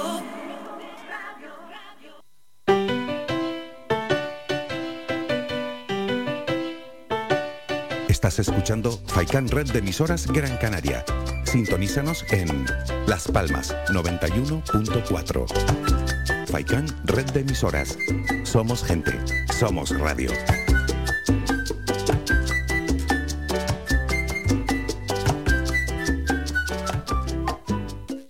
Toma nota de este teléfono. La Asociación Benéfica ONG Ser Humano ofrece una línea para luchar contra la soledad no deseada. Si eres una persona mayor, llama al 900-953-439 o al 900-953-437. Llama o comparte este teléfono gratuito con quien pueda necesitarlo. Cuidemos a quienes nos cuidaron. Proyecto financiado por la Consejería de Derechos Sociales del Gobierno de Canarias. Las mejores carnes asadas en el asador horno tradicional con una leña seleccionada te lo ofrecemos en el restaurante grill El Alpendre de los Abuelos. Contamos con una amplia variedad de entrantes, ensaladas elaboradas con productos locales. No olvides preguntar por nuestros postres caseros. En el restaurante grill El Alpendre de los Abuelos ponemos a tu disposición nuestra amplia sala y experiencia para cualquier reunión de amigos o empresa. Tu cena con nosotros será todo un éxito. Teléfono 928 98 38 90. Estamos ubicados en la calle Ancor número 5 en Mar Pequeña, al lado de Radio Faicán.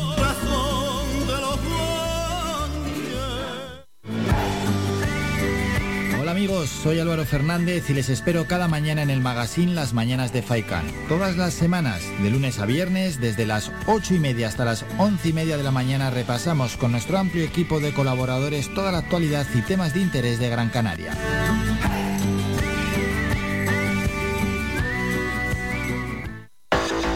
Más de 30 años en continua emisión, amplia cobertura en las islas de Gran Canaria, Lanzarote y Fuerteventura y más de 300.000 oyentes mensuales nos convierten en la opción ideal para publicitar tu negocio. Aprovecha nuestros descuentos e infórmate sin compromiso en el 928 70 75 25. 928 70 75 25. Faikan, red de emisoras. Somos gente. Somos radio.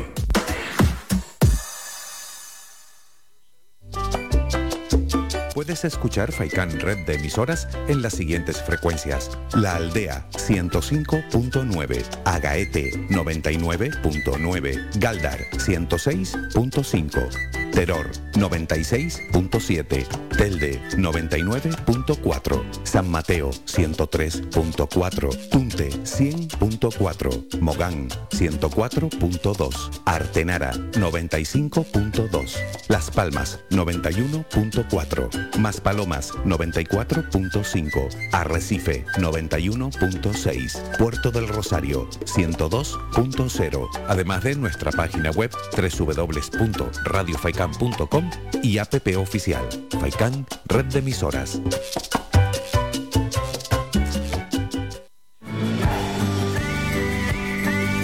Escuchas Las Mañanas de Faicán con Álvaro Fernández.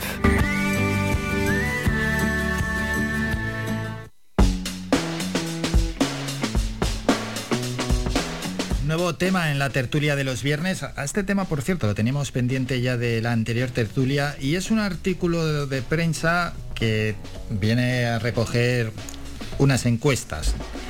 Y eh, la pregunta que se hacen en este artículo de prensa es, ¿la globalización diluye la canariedad? Y dice así, en contra de lo que podía inter- interpretarse cada vez que surgen movimientos en las redes sociales relacionados con la defensa de elementos representativos de la identidad isleña, el sentimiento nacionalista canario se ha reducido en los últimos 25 años.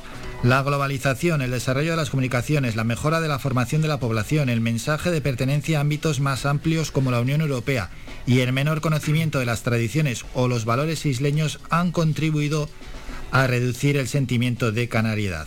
En 1996, un barómetro autonómico elaborado por el Centro de Investigaciones Sociológicas reflejaba que el 10,9% de los nacidos en el archipiélago aseguraban sentirse solamente canario y el 33,6% se definía como más canario que español. Esos porcentajes han disminuido significativamente con el tiempo, ya que en 2012 el estudio similar recogía que solo el 6,1% de la población de las islas se definía como exclusivamente canario. El sociobarómetro autonómico preguntó por el sentimiento nacionalista en el archipiélago en las dos oleadas que realizó el año pasado y se registró un nuevo descenso. En febrero de 2021, el 5% de los encuestados aseguró sentirse solo canario y el 32,2% más canario que español. Nueve meses después, en noviembre, solo el 4,4% se reconocía como únicamente isleño y el 31,7% más canario que español. De esta forma, en los últimos 25 años, el número de personas que anteponen su identidad canaria a la española se ha reducido cerca de un 19%. También se pregunta por esa similitud, igual canario que español o más español que canario. Pilar Mesa, de Coalición Canaria.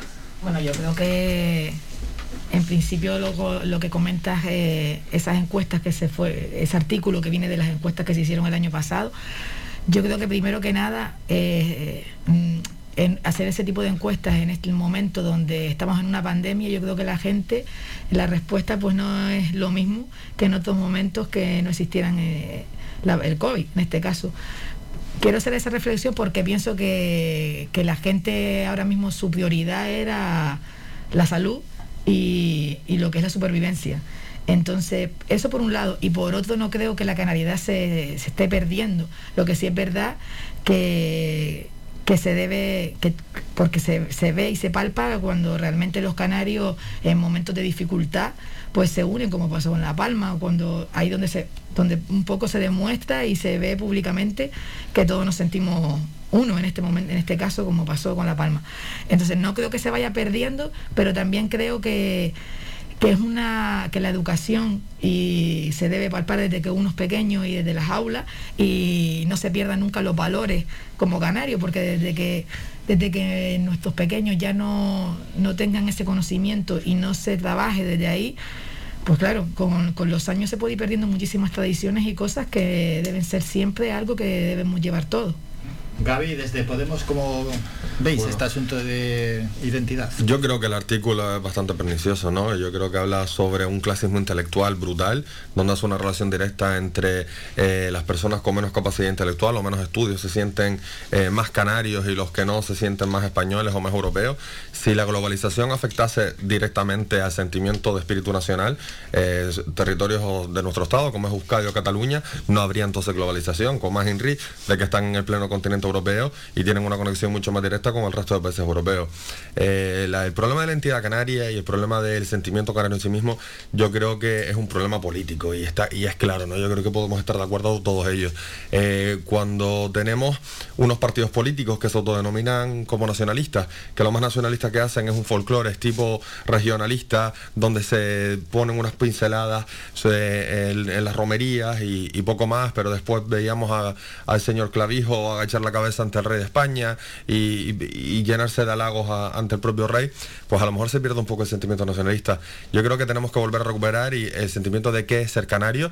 Eh, la población canaria tiene reflejo claro, sigue considerando la bandera de las siete estrellas como su bandera, aunque no sea oficial, pero como la bandera propia del, pueblo canario, Eh, a pesar de que coalición la haya modificado últimamente por esto de, las siete estrellas, le haya añadido la, la octava en reconocimiento a la graciosa, pero yo creo que el sentimiento canario está ahí, es algo que tenemos una concreción objetiva, ya no hablamos de cosas políticas y dale, no, no es algo objetivo. Estamos en África, estamos a 3.000 kilómetros del continente y, eh, europeo, a, a 75-90 del africano, y tenemos unas especificidades concretas que nos aportan no solamente la lengua, sino nuestra cultura.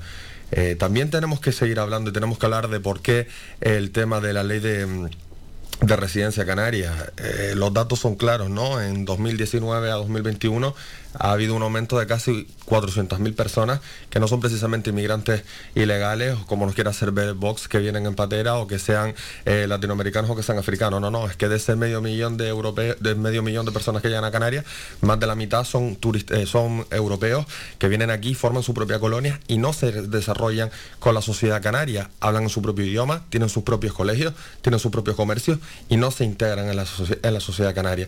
¿Por qué vos no critica esto? ¿Por qué los partidos de la derecha no critican esto, pero sí critican a las personas que vienen jugándose la vida en una cáscara de, de nuez?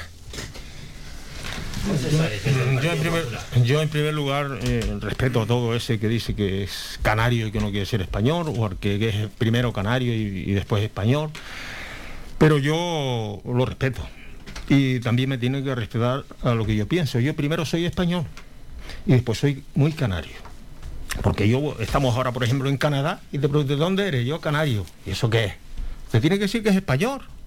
Para que estamos ahora con, con- con demagogia barata español y canario. y después Canarias.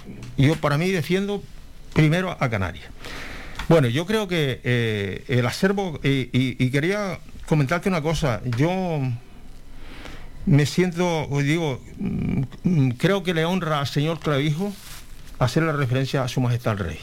Le honra, le honra. Yo sé que a los que quieren romper el sistema, el sistema político que tenemos en España, les, les- afecta todo lo que sea el rey. Y yo considero que el sistema mm, monárquico, el- esto parlamentario que hay en España, funciona. Y si hubiese una república que funcionara, pues yo también diría hoy que para qué la vamos, y la íbamos a cambiar. Pero si funciona esta, ¿por qué hay que cambiarla? ¿Por qué? Porque a usted no le gusta el rey. Porque como dice que cuesta mucho dinero.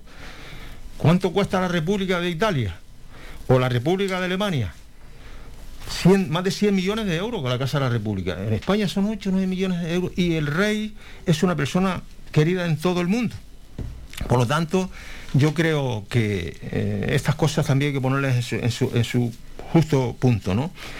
Y después el acervo canario, efectivamente, estamos, estamos perdiendo porque hay muchos canarios nuestros, paisanos nuestros, que, que prefieren hablar un poco en peninsular.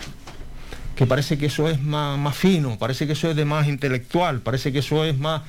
Y a mí me gusta cuando escucho palabras nuestras canarias, esas palabras que utilizamos, a mí me encanta eso. Será porque yo soy mayor que ustedes y a lo mejor me crié en un momento en que esto se utilizaba mucho más.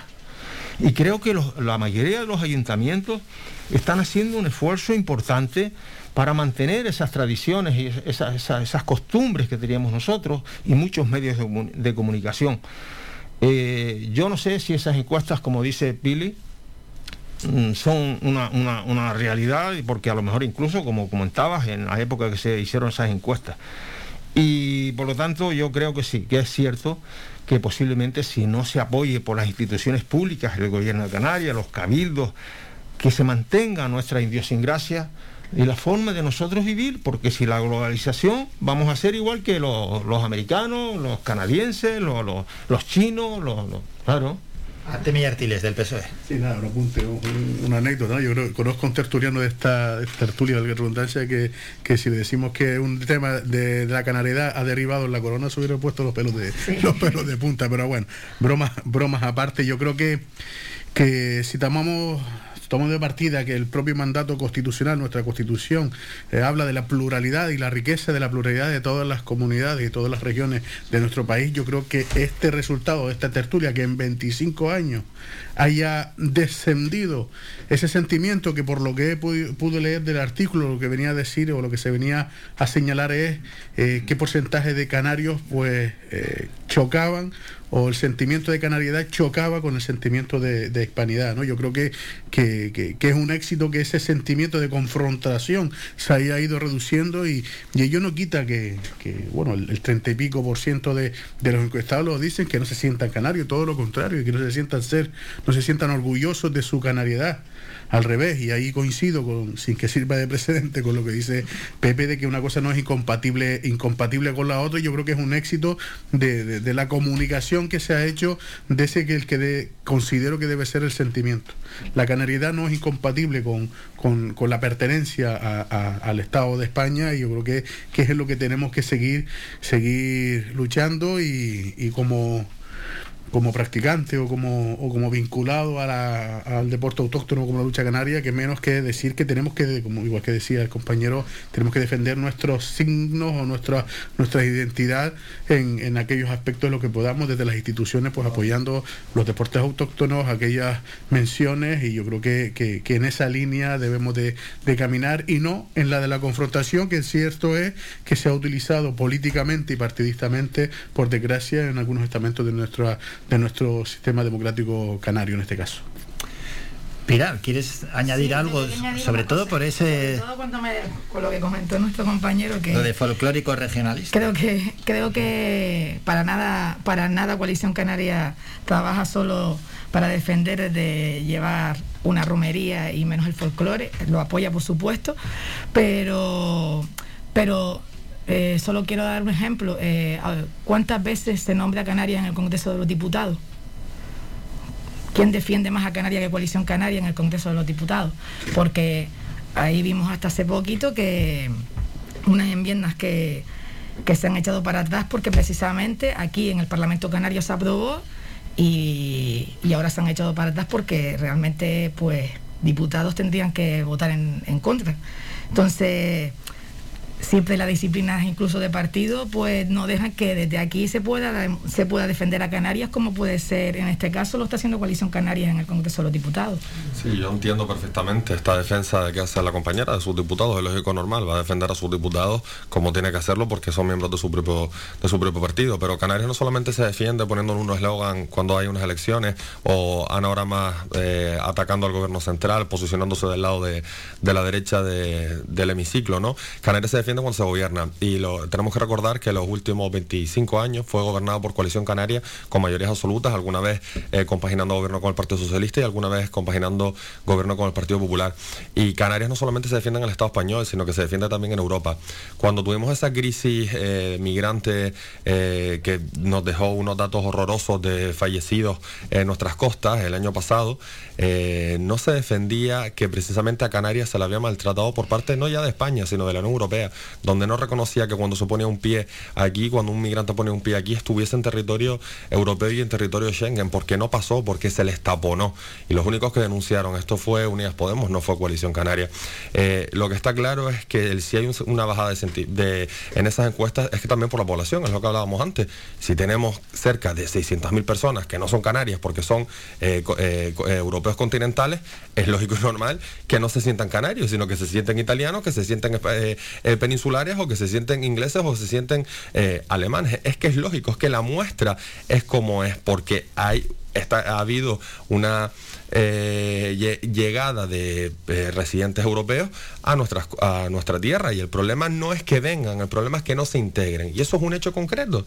Es que no sé por qué no se dice y no sé por qué no se critica que hayan poblaciones de europeos que no se meten en la sociedad canaria. Es que no pasa, no se desarrollan con la sociedad canaria, no hablan castellano, no llevan a sus hijos a los mismos colegios que los canarios y las Canarias, no, no compran en las mismas tiendas que los canarios y las Canarias, cosa que los migrantes latinoamericanos, los migrantes africanos sí hacen, se integran perfectamente en Canarias, porque sobre todo los latinoamericanos son una esencia nuestra, son primos hermanos nuestros, como los hermanos venezolanos, que se sienten como si estuvieran en casa. ¿Por qué no se critica eso? ¿Por qué eh, no podemos criticar al, al residente eh, europeo que viene a Canarias y no se integra en la, en la sociedad canaria?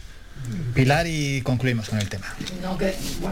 No, tiene nada que ver lo que, lo que yo quería comentar. Es por supuesto que no creo que, que me digas que Coalición Canaria no ha defendido la inmigración en los últimos años, en el último año, porque vamos, con todo lo que ha- se ha hablado y todo lo que se ha trabajado desde, desde el mismo Congreso de los Diputados. Simplemente puntualizar, si me permiten, un asunto, porque aquí, aquí simplemente decir que es que va, eh, de la idea inicial que yo eh, planteaba en este, en este apunte de que no es lo mismo la, la canariedad contra ir contra las paridades, yo no puedo comprarte el argumento de que los diputados de coalición canaria son los únicos que defienden Canarias No, en la nación. dicho, es lo ha dicho los que más, lo los lo que más más. que se oye. ¿Quién es el que más defiende? Pues yo creo que por porcentaje y por representatividad, los que más diputados tenemos en el, en el Congreso, es lo más- los que más senadores tenemos en el Senado. No te compro ese discurso, Pilar, de que, pues, que más- por ser que de se coalición oye. canaria van a defender más a Canarias en, en- ante España. Yo por ahí lo siento, pero no puedo compartir.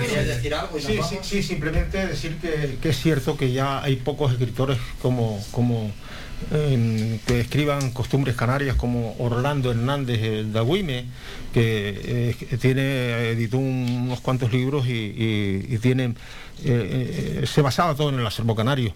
Y hay una frase que quiero decirla que a mí me ha hecho mucha gracia, que lo utilizaba mucho en, su, en, su, en, eh, todos sus relatos, que decía aquella palabra, qué fina la hedionda. Vamos a publicidad y volvemos para despedirnos.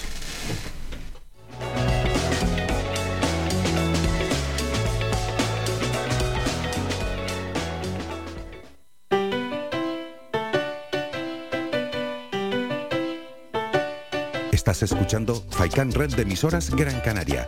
Sintonízanos en Las Palmas 91.4. Faikan Red de emisoras. Somos gente. Somos radio.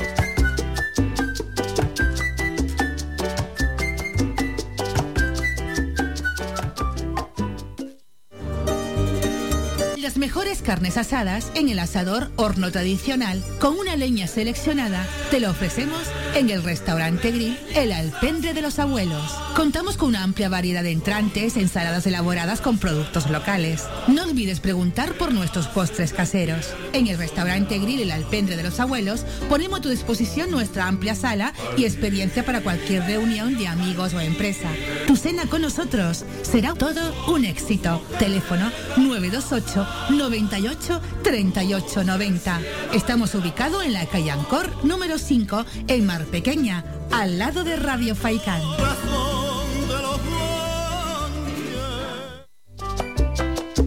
Puedes escuchar Faikan Red de emisoras en las siguientes frecuencias. La Aldea 105.9, Agaete 99.9, Galdar 106.5, Terror 96.7, Telde 99.4, San Mateo 103.4, Tunte 100.4, Mogán 104.2, Artenara 95.2, Las Palmas 91.4, Maspalomas 94.5, Arrecife 91.6, Puerto del Rosario 102.0, además de nuestra página web www.radiofaikan.com y app oficial. Faikan, red de emisoras.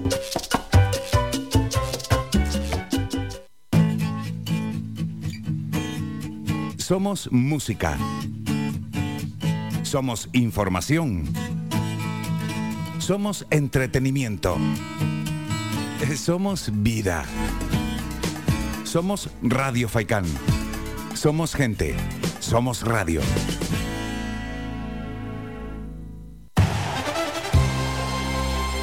Hola, soy Manolo Morales y te espero de lunes a viernes en la red de emisoras de Radio Faicán de 2 a 4 de la tarde con el deporte y con la mejor música. Te esperamos.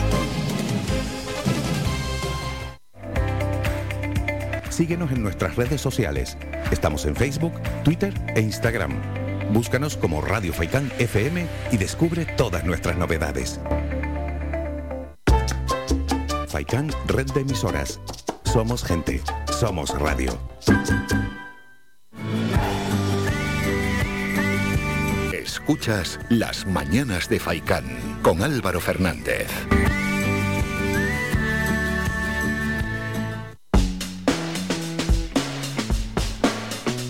Volvemos ya para poner punto y final a la tertulia. Despedimos a los tertulianos, Artemi Artiles, desde el. PSOE, desde Mogán. Gracias, Álvaro. Simplemente puntualizar, quería mandar un- mi apoyo y, y reconocimiento a los familiares y amigos de los, de los tripulantes del barco gallego hundido en, en Terranova, dentro de los cuales había un compatriota, un vecino aquí de Gran Canaria. Lo he dicho, mi más sincero pésame a los familiares y todo el apoyo a los, a los supervivientes y a los amigos.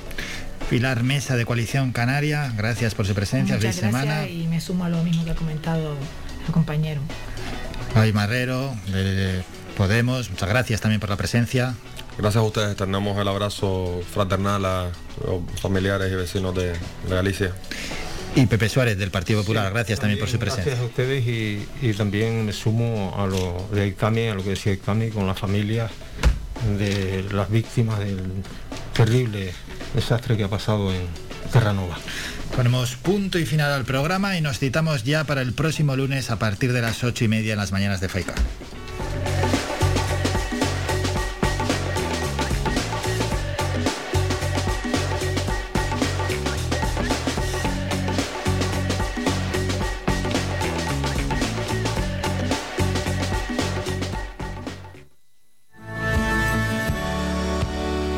Escuchado Las Mañanas de Faicán con Álvaro Fernández. Le esperamos de lunes a viernes de ocho y media a once y media.